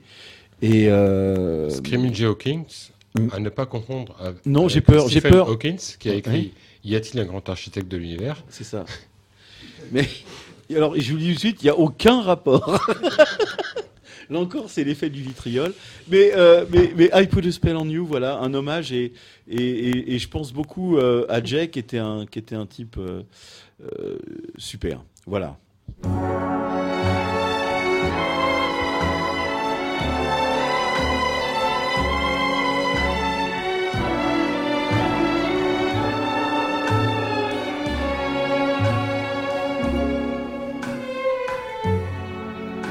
put a spell on you.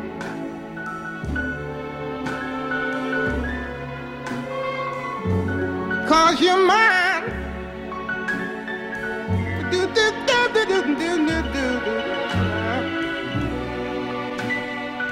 you better stop the things you do. I ain't lying.